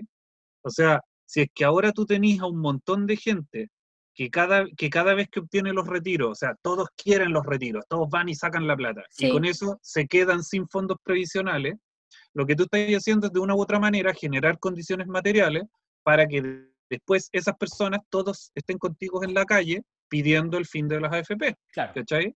Entonces, ahí también hay una cuestión que yo creo que, y yo creo que está planeado, o sea, yo no creo que a ellos no se les haya ocurrido esto que yo estoy diciendo. No, no, es un accidente, no es que después se den cuenta de que después, uh, chuta, habrá que sacar los fondos previsionales, vamos a tener que... Eh, ¿Quién podrá ayudarnos? Claro, ¿quién claro. podrá ayudarnos? Calcetín con rombos, man. Claro. Exacto. Pero la gente, yo creo que la gente eh, eh, como yo te decía, todavía en el estallido social hay un montón de demandas que son de orden neoliberal, ¿cachai? Mm. Que tienen que ver con la cuestión inmediata, con el, con el bono, ¿cachai? Mm. Onda, no importa, no importa si es que me vaya a dar más a través de un modelo neoliberal de voucher o me vaya a dar más a través de una cuestión de políticas estatales seguras eh, con un estado de bienestar, ¿cachai? Y de derecho, lo mismo, lo que a mí me importa es que me den más. En la lógica de seguridad social. Claro. Entonces, eh, yo creo que un poco el tema de los retiros de AFP también te muestra que la gente está en eso, que todavía no sabe bien eh, qué tipo de regalías son las que quieren eh, y qué tipo, qué tipo de políticas son las que están buscando. hay mucho todavía como del beneficio rápido, que es una mentalidad muy neoliberal, o sea, no es que no es que la gente esté mal, si a, todos nos han educado en esa lógica desde hace mucho tiempo. Entonces, es muy lógico que la gente quiera un beneficio rápido y fácil, ¿ya? Mm. Porque así es, así es el éxito, Sí. ¿cachai? Y, Eh, estamos- y somos parte de, de- de ese sistema, si de alguna forma esto no nos, no nos sorprende, si la- vemos sus distintas manifestaciones en, en- en las distintas dimensiones que estamos enfrentando ahora. O sea, este ejemplo del 10% se va sumando precisamente a otros, por ejemplo, lo que estábamos discutiendo previamente en salud, lo que vimos también en educación. claro. Oye, yo, yo me hacía una pregunta, las voy a compartir, yo me hacía una pregunta cuando comenzó el tema de la pandemia, de que yo me hacía a mí mismo, yo converso con, Sí. harto conmigo mismo, me Sí. digo, oye mismo, Oye mismo. Eh, es que yo veía como, como positivo que estemos enfrentando, que, que nos tocara enfrentar una pandemia post estallido de octubre. Porque en alguna, de alguna forma lo que pasó en octubre fue darnos cuenta, eh, esto que conversábamos, de que todos nos sentimos parte de, de- de- de una situación problemática. La, la, la multitud, multitud, multitud perdón, en las calles, de que todos nos sentimos, nos reconocimos como pobres, como decía el joven recién. Realmente nos dimos cuenta que, que había un problema de, de la sociedad. Entonces yo veía que fue una... Estructural. estructural, como, como se ha conversado. Yo, ve, yo sentía, esto es muy de mi percepción, yo sentía que era bueno que precisamente después nos tocara enfrentar una pandemia, eh, antes de, que, eh, habiendo vivido previamente esta, esta sensación, porque la pandemia requiere el esfuerzo colectivo de la sociedad para enfrentarla. O sea, el confinamiento no sirve cuando lo hace una persona sola. O sea, que una persona se quede en su casa no ayuda en nada. De hecho, todos nos tenemos que... La, la idea de apañarse es entre todos. Y veía Mm. como optimismo haber tenido esa experiencia como colectiva previa antes de necesitarnos precisamente. Pero ahora cuando vamos avanzando, y precisamente ya que esto se ha, se ha proyectado mucho tiempo, eh, empiezan a aparecer también esas otras manifestaciones, pues más individuales, más, más neoliberales, como mencionaba el Jope, donde de alguna forma empezamos a tensionar esa, esas, ¿cómo se llama?, lecturas. El estallido social de alguna forma nos planteó un problema como sociedad que va mucho más allá de superarlo de manera individual, eh, que incluso supera lo- a lo local. O sea, da lo mismo que una comuna o una comunidad tenga una- un buen bienestar. Eh, como país tenemos un problema respecto al pacto social. Y ahí es donde precisamente yo siento que estamos tensionados, que, que- que estamos ahí haciendo esa, creo que ese, ese es el ejercicio que todavía nos queda por profundizar, para encontrar Mm. una, una, una, insisto, para mí el, el concepto es el de, el de pacto social, una amiga me lo, me lo, me lo mencionaba, la Valentina Guajardo, la, la voy a destacar ahí, eh, que no tenemos un pacto social. O sea, eh, de alguna forma cuando ustedes decían no nos reconocemos como pobres, claro, pues si estamos gastando como clase media gracias al crédito, y en realidad una de las primeras cuestiones que tenemos que hacer es que tenemos que gastar como la clase que somos. Mm. Sí, ahí, ahí yo quiero, quiero hacer un, un par de acotaciones. Eh, eh, a ver, con respecto al tema este de, de, la, de la pandemia, después del estallido social, yo sí ahí creo que hay una cuestión que yo creo que sí no nos jugó a favor el que hayan sido en ese orden las cosas. Y es que eh, en la pandemia, durante la pandemia, una cuestión fundamental que nos faltó es que la gente confiara en las instituciones. Mm. Eh, en, en este momento está tan desacreditado el gobierno que dice tal cosa es lo mejor para nosotros y sea o no sea, ¿ya? O sea, independiente si es una buena medida o no, la gente de todas maneras ve a Piñera o a París y considera que son un par de payasos. Claro. Y nos, Entonces- al, principio, al principio nos tocó enfrentar, una- es que al incluso ahora sacamos de la ecuación a Mañalich, Claro. que cuando fueron los primeros... Y Mañalich, peor todavía con Exacto. Mañalich. Por eso te digo, o sea, cuando, cuando diste ese ejemplo, era, en un principio nos tocó enfrentar probablemente la situación nacional de mayor envergadura a la democracia y estábamos con Mañalich, que era después de Piñera probablemente el ministro más detestado. Exacto, po. y entonces en, en la pandemia tú necesitáis, necesitáis que la gente confíe en que si la institución te dice todo un pasito para la izquierda o para la derecha o para adelante o para atrás, que la gente lo haga, porque diga, mira, esta, esta persona quiere lo mejor para nosotros. Pero a ti, Mañalich o Piñera, te dicen cualquier cosa y tú decís, este weón con algo me quiere cagar, ¿cachai? No estáis pensando en que de verdad te quiere salvar, ¿cachai? Los espacios riesgo, por ejemplo. sino que está tratando de sacar provecho de alguna forma. Y, y eso yo creo que jugó muy, muy, muy en contra de, de, de todos nosotros en la pandemia. Sí, sí, no, de, de todas formas. Eh, de hecho, me acuerdo mucho también que al, principio se... Bueno, eh, Ma- Mañalich eh, tiene esa afirmación que fue casi emblemática de este año también, cuando decía, imagínense que el, que el, que el meme, es decir, la afirmación fue un meme, lo del, de que iba a mutar y se iba a poner buena persona. Ah, sí. Entonces, él también, no, también nos ayuda mucho por esa desconfianza. Y quiero recordar también la de Piñera, que para mí ya fue en un momento que estaba muy irritado y que me generó mucho malestar, que era, yo le pido al coronavirus que nos deje tranquilos. Es como, o sea, cuando ya estás en el Ah. suelo, cuando ya está, cuando nadie confía en ti y cuando ya tenías la desconfianza, pero parte de tu... ¿Cómo dormir? Yo insisto, ¿cómo dormirá Piñera? ¿Cómo lo está pasando en este momento? Si cada cosa que Y, o sea, dice... O sea, y tenéis que pensar que tenéis que pensar que mientras estaba Bachelet, el segundo gobierno de Bachelet, y llegó como al 25% de aprobación, Y que salieron en masa todos a decir que tenía que renunciar. Sí, pues, o sea, el- Sí, po. con Y 25 Piñera ya está 25%, bajo el 10%. bajo el 25% era escandaloso. Y ahora tenemos un presidente con 7, y con 7 en la encuesta Academ, imagínate. Y, Que la sea, paga, po.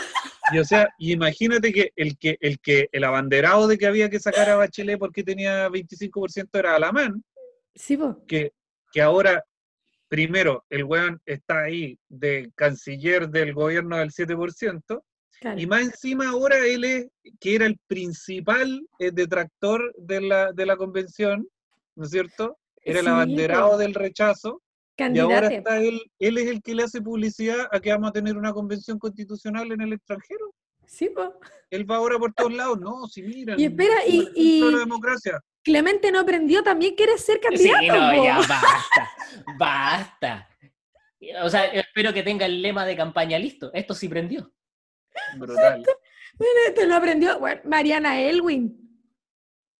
Qué nefasto Y, que eh, hoy día vieron lo de, de Jorge Tarut, que se ofreció como candidato presidencial. también. Ay, no, ¿por Pero- qué? Pero de verdad, un poco, pues no sé, no, pónganse. Pudor, pudor. Eso no sé, de verdad. un- Uno se complica de repente con, no sé, invitar a salir a alguien y estas personas se levantan como candidatos presidenciales sin ningún pudor. Sí, po. Bueno, lo, lo encuentro, no sé, no sé. Me río, pero en verdad es terrible, po, porque por eso partimos este podcast, porque encontrábamos que era de una, o sea, el primer día era, era, todos podían ser posibles candidatos, todos, todos. Casi, yo siempre digo, casi Junior Playboy. Era el único que faltaba como que la- de, de levantar candidaturas populares. Y ahora la realidad superó la ficción, po. Las inscripciones que hay son como, mira, Clemente Pérez, candidato convencional. Esto no prendió. Fue a Chaín. No va a postular a la alcaldía de Ñuñoa porque también va a ser candidato a la constituyente. Henry Boyce quiere ser candidato a la constituyente. Henry Boyce también. Espera, Baradit, candidato a la constituyente. Sí, Y Baradit es como, porfa, seriedad, por hermano, seriedad, ¿cachai? No, y, y ahí está ahí analizando solo los, los candidatos, ¿cómo se llama? Los pop, los pop, claro. can- sí, los convencionales, ¿no? Te, te iba a decir a, la- a las presidenciales, porque la derecha se volvió loca con Desbordes como candidato presidencial y Sichel. po. La- Loco, escucha Desborde el otro día en ese programa del 13, de todo, todo que se llaman igual de análisis de la realidad política que invitan siempre a los mismos. el del domingo en la mañana. El, sí, el que nos gusta ver el domingo en la mañana. Y, la, y nunca se quedan se mojan el potito. Habló tanta estupidez. Loco, una. Es que yo no sé de dónde saca eh, eh, eh, tanta weá para hablar. Es que francamente decía, pero ¿cómo le dan pantalla a este ser humano? Y después me acuerdo que el canal 13 y ahí digo, ¿qué estoy viendo yo? Este canal también. Pero, pero es como, no sé. Eh, tengo más candidato a la, a la convención constituyente. Luis, Luis Cuello, Cuello, Cuello. No sé, también va por la constituyente. Em, No, y se van, a, se, van a, se van a entusiasmar varios. Se van a- vamos a ver varios nombres en las próximas semanas, ya que se nos acerca el plazo de cierre de, la- de las inscripciones. Eh, quizás cómo terminan esas listas. Quizás qué Claro, ahí el, nombre. pro- ahí el peor? problema, el problema va a ser la dispersión de la, de la- Eso iba a de la oposición. La dispersión sea- de la izquierda, necesitan ir en lista, necesitan ir en pacto. Hago un llamado a, hago un llamado a los candidatos de izquierda que por favor formen listas. Si quieren, yo les explico cómo es el sistema para que entiendan por qué tienen que ir en lista. Porque si no van en lista, vamos a perder la Sí. convención constituyente. Pero en mejor escenario, por lo que estamos viendo, van a haber al menos dos listas de izquierda. Claro, pero se había hablado en un principio de cinco listas de izquierda. No, Sí, yo creo que, por eso te digo, yo creo que, no creo que sean cinco, yo creo que se va a dispersar, eso sí, eh, al parecer, por lo visto, es evidente. El ideal, como todos queremos, es ojalá una lista lo más unitaria posible, pero yo creo que vamos a estar en dos. Creo que ese es mi escenario ideal. Oye, en, Más una de Chile Vamos, que, así quiero- que Chile quiero Vamos. explicar. ¿eh? Sí. No, no, solo, solo quiero destacar que, por ejemplo, Chile Vamos todavía está en negociaciones para tener una lista unitaria con la gente de eh, el Partido Republicano, que también me da escalofrío cuando lo digo, porque no sé, si, no sé qué tan republicano puede hacer eso, pero eh, ahí están, o sea, están haciendo por lo menos el esfuerzo para, ir, para tratar de ir todos juntos. Es que tienen que ir todos juntos. Como el, el sistema en el fondo que tenemos hoy día, el que reemplazó al binominal, eh, es un sistema que funciona en representación, funciona en representatividad, siempre y cuando la gente vaya en listas. Porque, ¿qué se hace? Por ejemplo, en un distrito en que hay cinco cupos, estoy inventando, tenemos un- el, el distrito de nosotros, ah, no, tiene siete, parece el de nosotros, ¿no? Por cantidad de población. Creo que sí. Ya, el- No, no, no sí. tengo el dato. ya, supongamos que en un distrito hay cinco puestos a, a candidato para la convención. Tienen que haber cinco convencionales. Hay tres listas, que es el mejor de nuestros casos, ¿cierto? Porque vamos a tener una lista de derecha y dos listas de izquierda, ¿sí? Ujú. En el total de listas, ¿qué es lo que se hace? Se suman la cantidad de votos totales que tiene la lista. Por ejemplo, si la lista A tiene cinco candidatos, la lista B ya tiene, ya todas tienen cinco candidatos, cada lista tiene cinco candidatos. Hay 15 candidatos por ese distrito y hay que escoger solo a cinco. ¿Cómo se hace? Se suman la cantidad totales de votaciones de cada una de las listas. Entonces eso va a tener un total. Por ejemplo, supongamos que tengo acá un ejemplo clarito. La lista A tiene 100 votos, la lista B tiene 60 votos y la lista C tiene 40 votos. Estoy inventando. Suponiendo que la lista A, que va a ser de derecha, señores, ¿cierto? La lista que es de derecha, que no se va a dividir, es una sola, va a tener 100 votos, porque la- no hay dispersión de votos. Y la lista B, a lo mejor también, entre la B y la C, también van a haber 100 votos, pero van a estar fragmentados. ¿Se entiende este ejemplo, no? Se entiende entiende. dónde voy? Ya, bacán. ¿Qué es lo que se hace? En el sistema nuevo se dividen los votos proporcionalmente por 1, por 2, por 3, por 4 y en este caso por 5, porque son 5 los cupos que se, que se necesitan. En el caso de que hay 7, se de- tendrían que ir por 1, por 2, por 3, por 4, por 5, por 6 y por 7. Una división simple, o sea, 100 dividido en 5, 100 dividido en 7, ¿se entiende? Es una división simple, pero se divide por 1, por 2, por 3, por 4 y por 5. Entonces, se cuentan las cinco primeras mayorías. ¿De qué? De la división por 1, por 2, por 3, por 4 y por 5. O sea, ¿cómo, cómo lo grafico esto? Lista A, B y C por primera división, por la primera división que es por 1, obvio que tienen el total de votos. O sea, lista A 100 votos, lista B 60 votos, lista C 40 votos. Ahora, divido por 2. Lista A va a tener 100 dividido en 2, 50. Lista B, 60 dividido en 2, 30. Lista C, 40 dividido en 2, 20. ¿Se entiende o no? Se entiende. Entonces ahora tengo 100 eh, y 50, 60, 30, 40, 20. Y luego los mismos votos los divido por 3, por 4 y por 5. Entonces por 3 el mismo ejercicio. 100 dividido en 3, 33. eh, 60 dividido en 3, 20. 40 dividido en 3, ¿cuánto es? 15, 12, no sé. Ya, filo. Eso. Y con eso yo tengo que sacar las cinco primeras mayorías. Eso significa que la lista A tiene, o sea, la primera mayoría va a ser 100 votos, que es la más alta, luego 60 votos, pero luego la tercera mayoría es 50 votos, que la tiene la lista A por segunda división, o sea, la lista A ya lleva dos candidatos. Luego la tercera mayoría va a ser 40 votos, que va a ser la lista C, que es solamente su división por uno. Y luego la, la quinta mayoría, porque ya voy en cuatro, la quinta mayoría la va a tener eh, este tiene 30, 30, o sea, 30, 20, 33, que es la lista A. Entonces voy a tener tres candidatos de lista A que van a la convención eh, constitucional, un candidato de la lista B y un candidato de la lista C. O sea que la lista A se lleva tres candidatos, la lista B uno y la lista C uno. Ese es el sistema nuevo. Sí, Entonces, ¿qué es lo que pasa con esto? Mientras más dispersión existe en las listas, menos candidatos es posible de arrastrar porque los votos finalmente se cuentan en conjunto. Entonces, Ajá. este juego de que, de que la lista no se divida, claro que le conviene a la derecha, pues, y en la izquierda, mientras más fragmentada esté, menos posibilidades tiene de llevar candidato a la convención. Porque supongamos que existe una lista B y la lista D saca 30 votos, no alcanza a ninguna mayoría, porque si se divide solo por uno, igual la lista A tiene 33 votos en la división por 3, sí, entonces sigue siendo mayoría. sí, Y si tenemos una cuarta lista que tiene 10 votos, que ni va a aparecer, que ni se molesten. sí, tal cual. De hecho, probablemente eso suceda, de que van a haber varias listas cuatro, o sea, en algunos distritos vamos a tener listas cuatro o cinco que van a tener muy pocos votos, que siguiendo tu lógica con el número que pus- pusiste, probablemente tengan uno o dos votos. Y lo único que van a hacer es quitar ese voto, probablemente que sería de mayor utilidad cuando se hace el, el conteo. O sea, la ideal, lo ideal es que ese porcentaje de votos menores, pero que, que puede importar precisamente para asignar candidatos de las listas mayoritarias. Claro, pues, entonces es el problema de, de finalmente la, la, la fragmentación que hay en la izquierda. Sí. Si no se ponen de acuerdo y las listas no van con pacto o no van con estos subpactos que sí se van a tomar en consideración, van a ser votos perdidos. Tal cual. Y por más que tengamos un candidato que queramos apoyar y nos guste y todo, eh, no, va, no va a salir electo. Entonces aquí el llamado, el llamado a toda la población que hago es informarse de quiénes son los candidatos que están, cachar cuáles son los candidatos que están vendiendo pescado, que ya son los mismos de siempre, o sea, de verdad, no, no a poner a Clemente, que nos dijo a todos que esto no había aprendido y, y no sé, con cero capacidad de análisis de lo que estaba pasando frente a sus narices. O Pablo, o Pablo Longueira, que se ofreció como candidato en su momento, que es probablemente uno de los referentes de la, de la centro derecha, más de la centro derecha, de la. Mariana Elwin, Mariana Elwin, ministra de Educación cuando impusieron el CAE. O sea, ¿vamos a hablar de sacar el CAE? Nunca, nunca en la vida. es la hija del neoliberalismo. Nunca en la vida vamos a, a terminar con un Estado subsidiario o entender la educación de otra manera si elegimos a los mismos candidatos. po. Sí, no, tenemos... Sí, a- aparte que Mariana Elwin es un personaje nefasto porque es, es, es una persona que realmente es de derecha, Mm. de una derecha bastante dura, pero infiltrada en, en el centro. Ya no está en la Sí. DC, ¿cierto?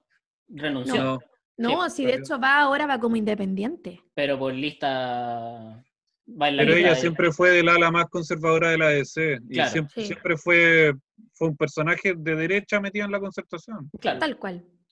Oye, muchachos, ¿les parece que, o sea, de, de discutir del 2020 tenemos muchísimos más temas, pero Ca- Carolito también quería presentar un ejercicio de las recomendaciones de fin de año que yo no quiero que dejemos pasar. Porque Ya está bien. tenemos Ah, que respetar.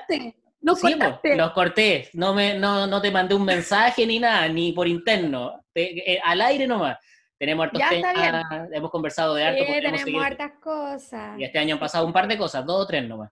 Pero eh, Entonces yo no creo que haya sido un año tan, tan brígido. Yo creo que es un año de que aprendimos harto. sí, yo in- insisto, Después, después hacemos cierre más final, profundo. cierre de clase. Ya, perfecto. Ya, Ya, voy. Tengo mis de recomendaciones de fin de año para seguir las tradiciones, pero con responsabilidad social. Entonces, ¿qué significa esto? Que van a ser las mismas tradiciones que nosotros tenemos, pero las queremos en versión pandémica. ¿Ya? Entonces, lo primero, vamos a hablar de los abrazos de las 12. Primero, para dar los abrazos a las 12, este podcast le sugiere eh, usar mascarilla, ojalá con lentejuelas, para darle este aspecto más festivo. ¿Usted entiende? Para dar el abrazo puede ocupar como referencia el video indicativo que hizo el presidente el otro día cuando entregó las casas, ¿se acuerda? Que daba este abrazo como en el aire. Si, si no lo ha visto, lo busca ahí, presidente dando abrazo, él va sin mascarilla. Usted ocupe la mascarilla con lentejuela. Esa es la primera recomendación. Si el presidente usa la no usa la mascarilla, usted la usa. No, Siempre lo usted contrario. la usa, Siempre lo contrario. Si el presidente se sube, se sube a una micro, usted no la tome.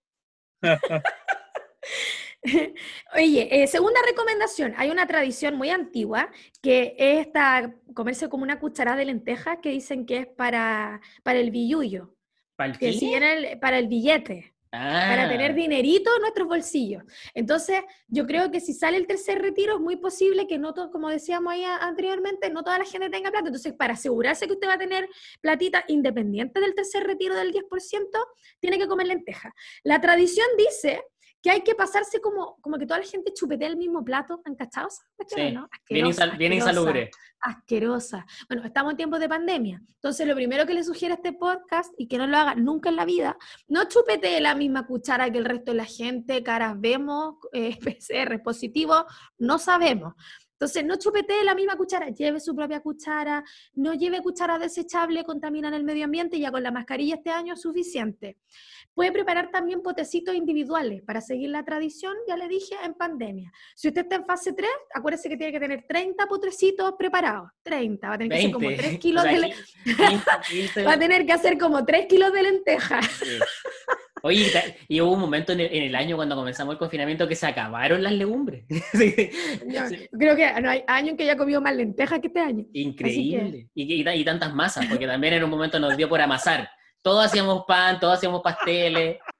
Oye, Sí. este año yo aprendí a hacer medias lunas. Así ¿Viste? como, oye, fue mi, fue mi aprendizaje de No, sí, está, está, está bien, pero estábamos todos comiendo lentejas y haciendo... vamos haciendo man. Exacto. Métale que métale ahí con el urlero. Ya, te- tercera recomendación. Las uvas. También hay que comerse como 12 uvas, ¿se acuerdan de eso, no? Que hay que Sí. comerse como 12 Una por, uvas. ca- una por cada mes. Eso, ya, una por cada mes. No sé si hay que pedir un deseo, no, en realidad nunca lo he hecho.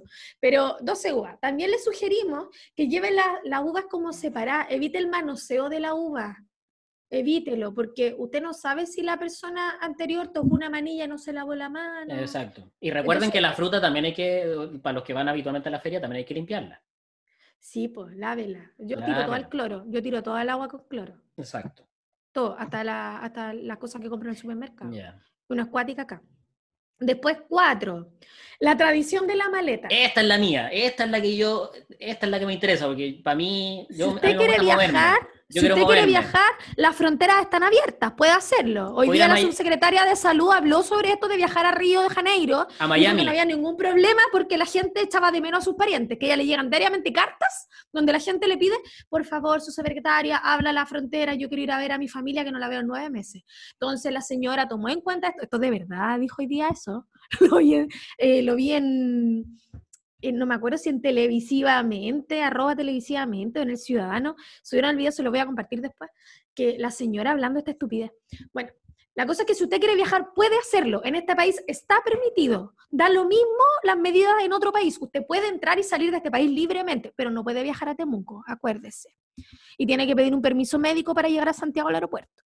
Esas son la- las cosas que tiene que tener en consideración. Entonces, si usted quiere viajar el próximo año y quiere salir, tiene que salir con una maleta, darse la vuelta a la calle. Aquí va a depender de la comuna en la que esté.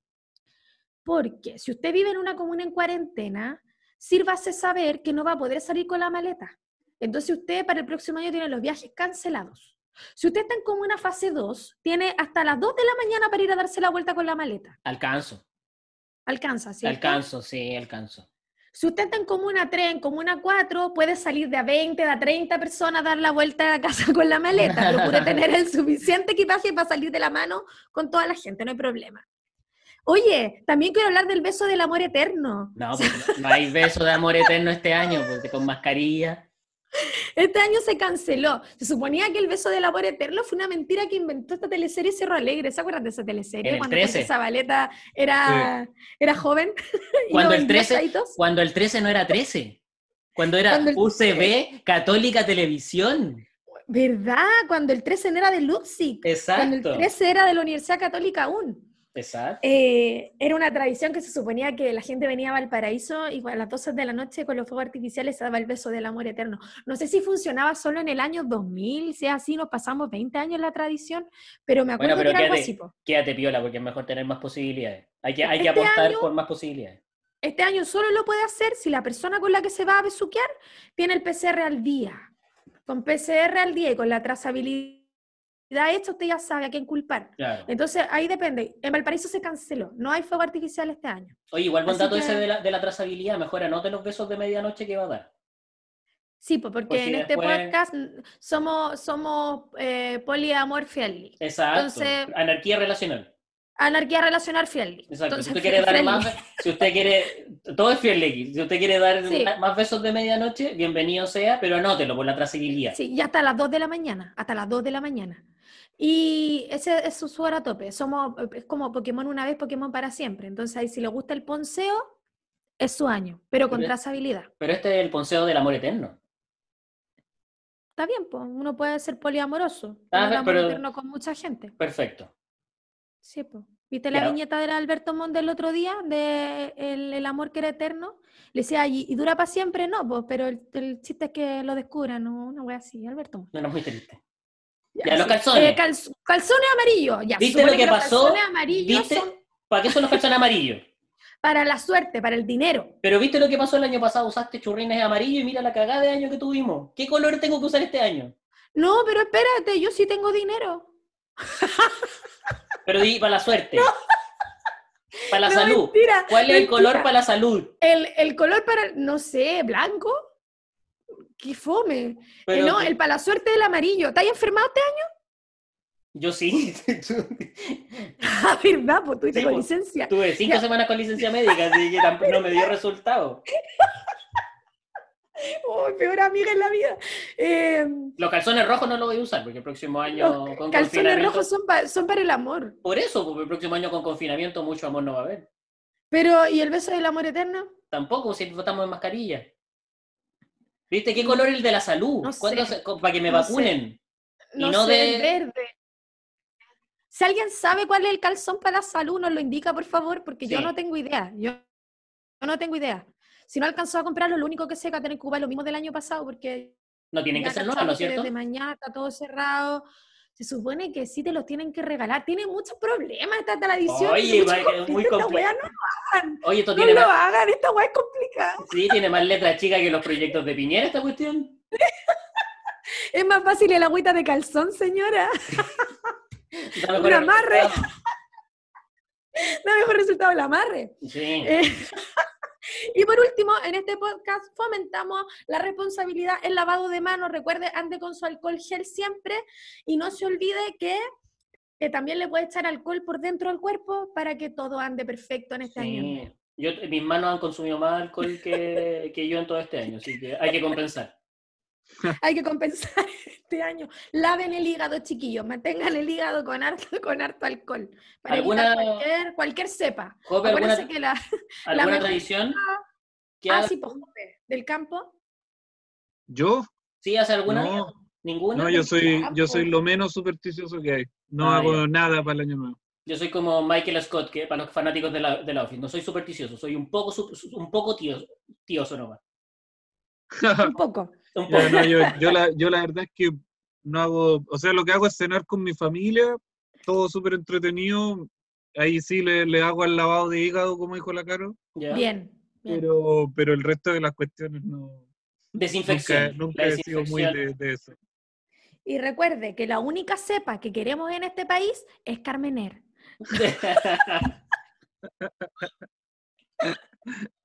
Hoy hemos conversado y nos podríamos quedar mucho más rato conversando. Estoy muy entretenida, sí, ya, Sí, pero no, sí, hora sé. de... Tenemos que cortar, tenemos que cortar, tenemos que terminar. Oye, gracias a toda la gente que escuchó este año, este invento que tuvimos con el Sergio, así como desde octubre en adelante.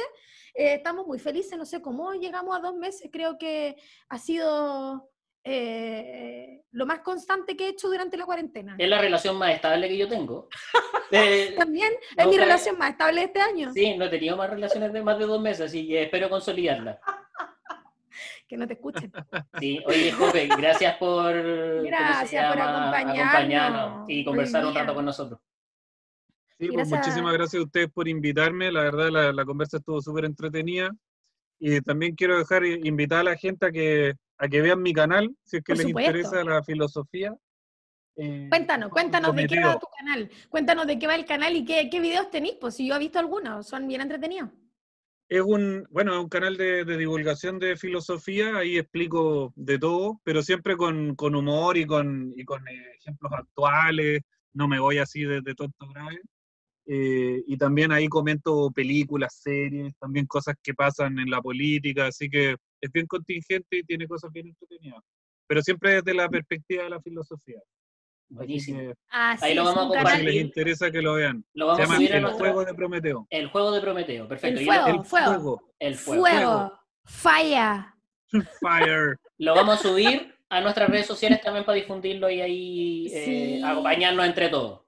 Buenísimo. Sí, pues hay que subirlo. Es re bueno el canal, véanlo. No, de verdad Sí. bueno, de verdad bueno. Oye, Caro, ¿Qué? cerramos ¿Nos el año. que ir? pues. Tenemos Cerramos que el irnos. año. Nos vemos, de- el chiste fome, nos vemos el próximo año. No, no vemos el próximo año. Es tan fome, tan fome.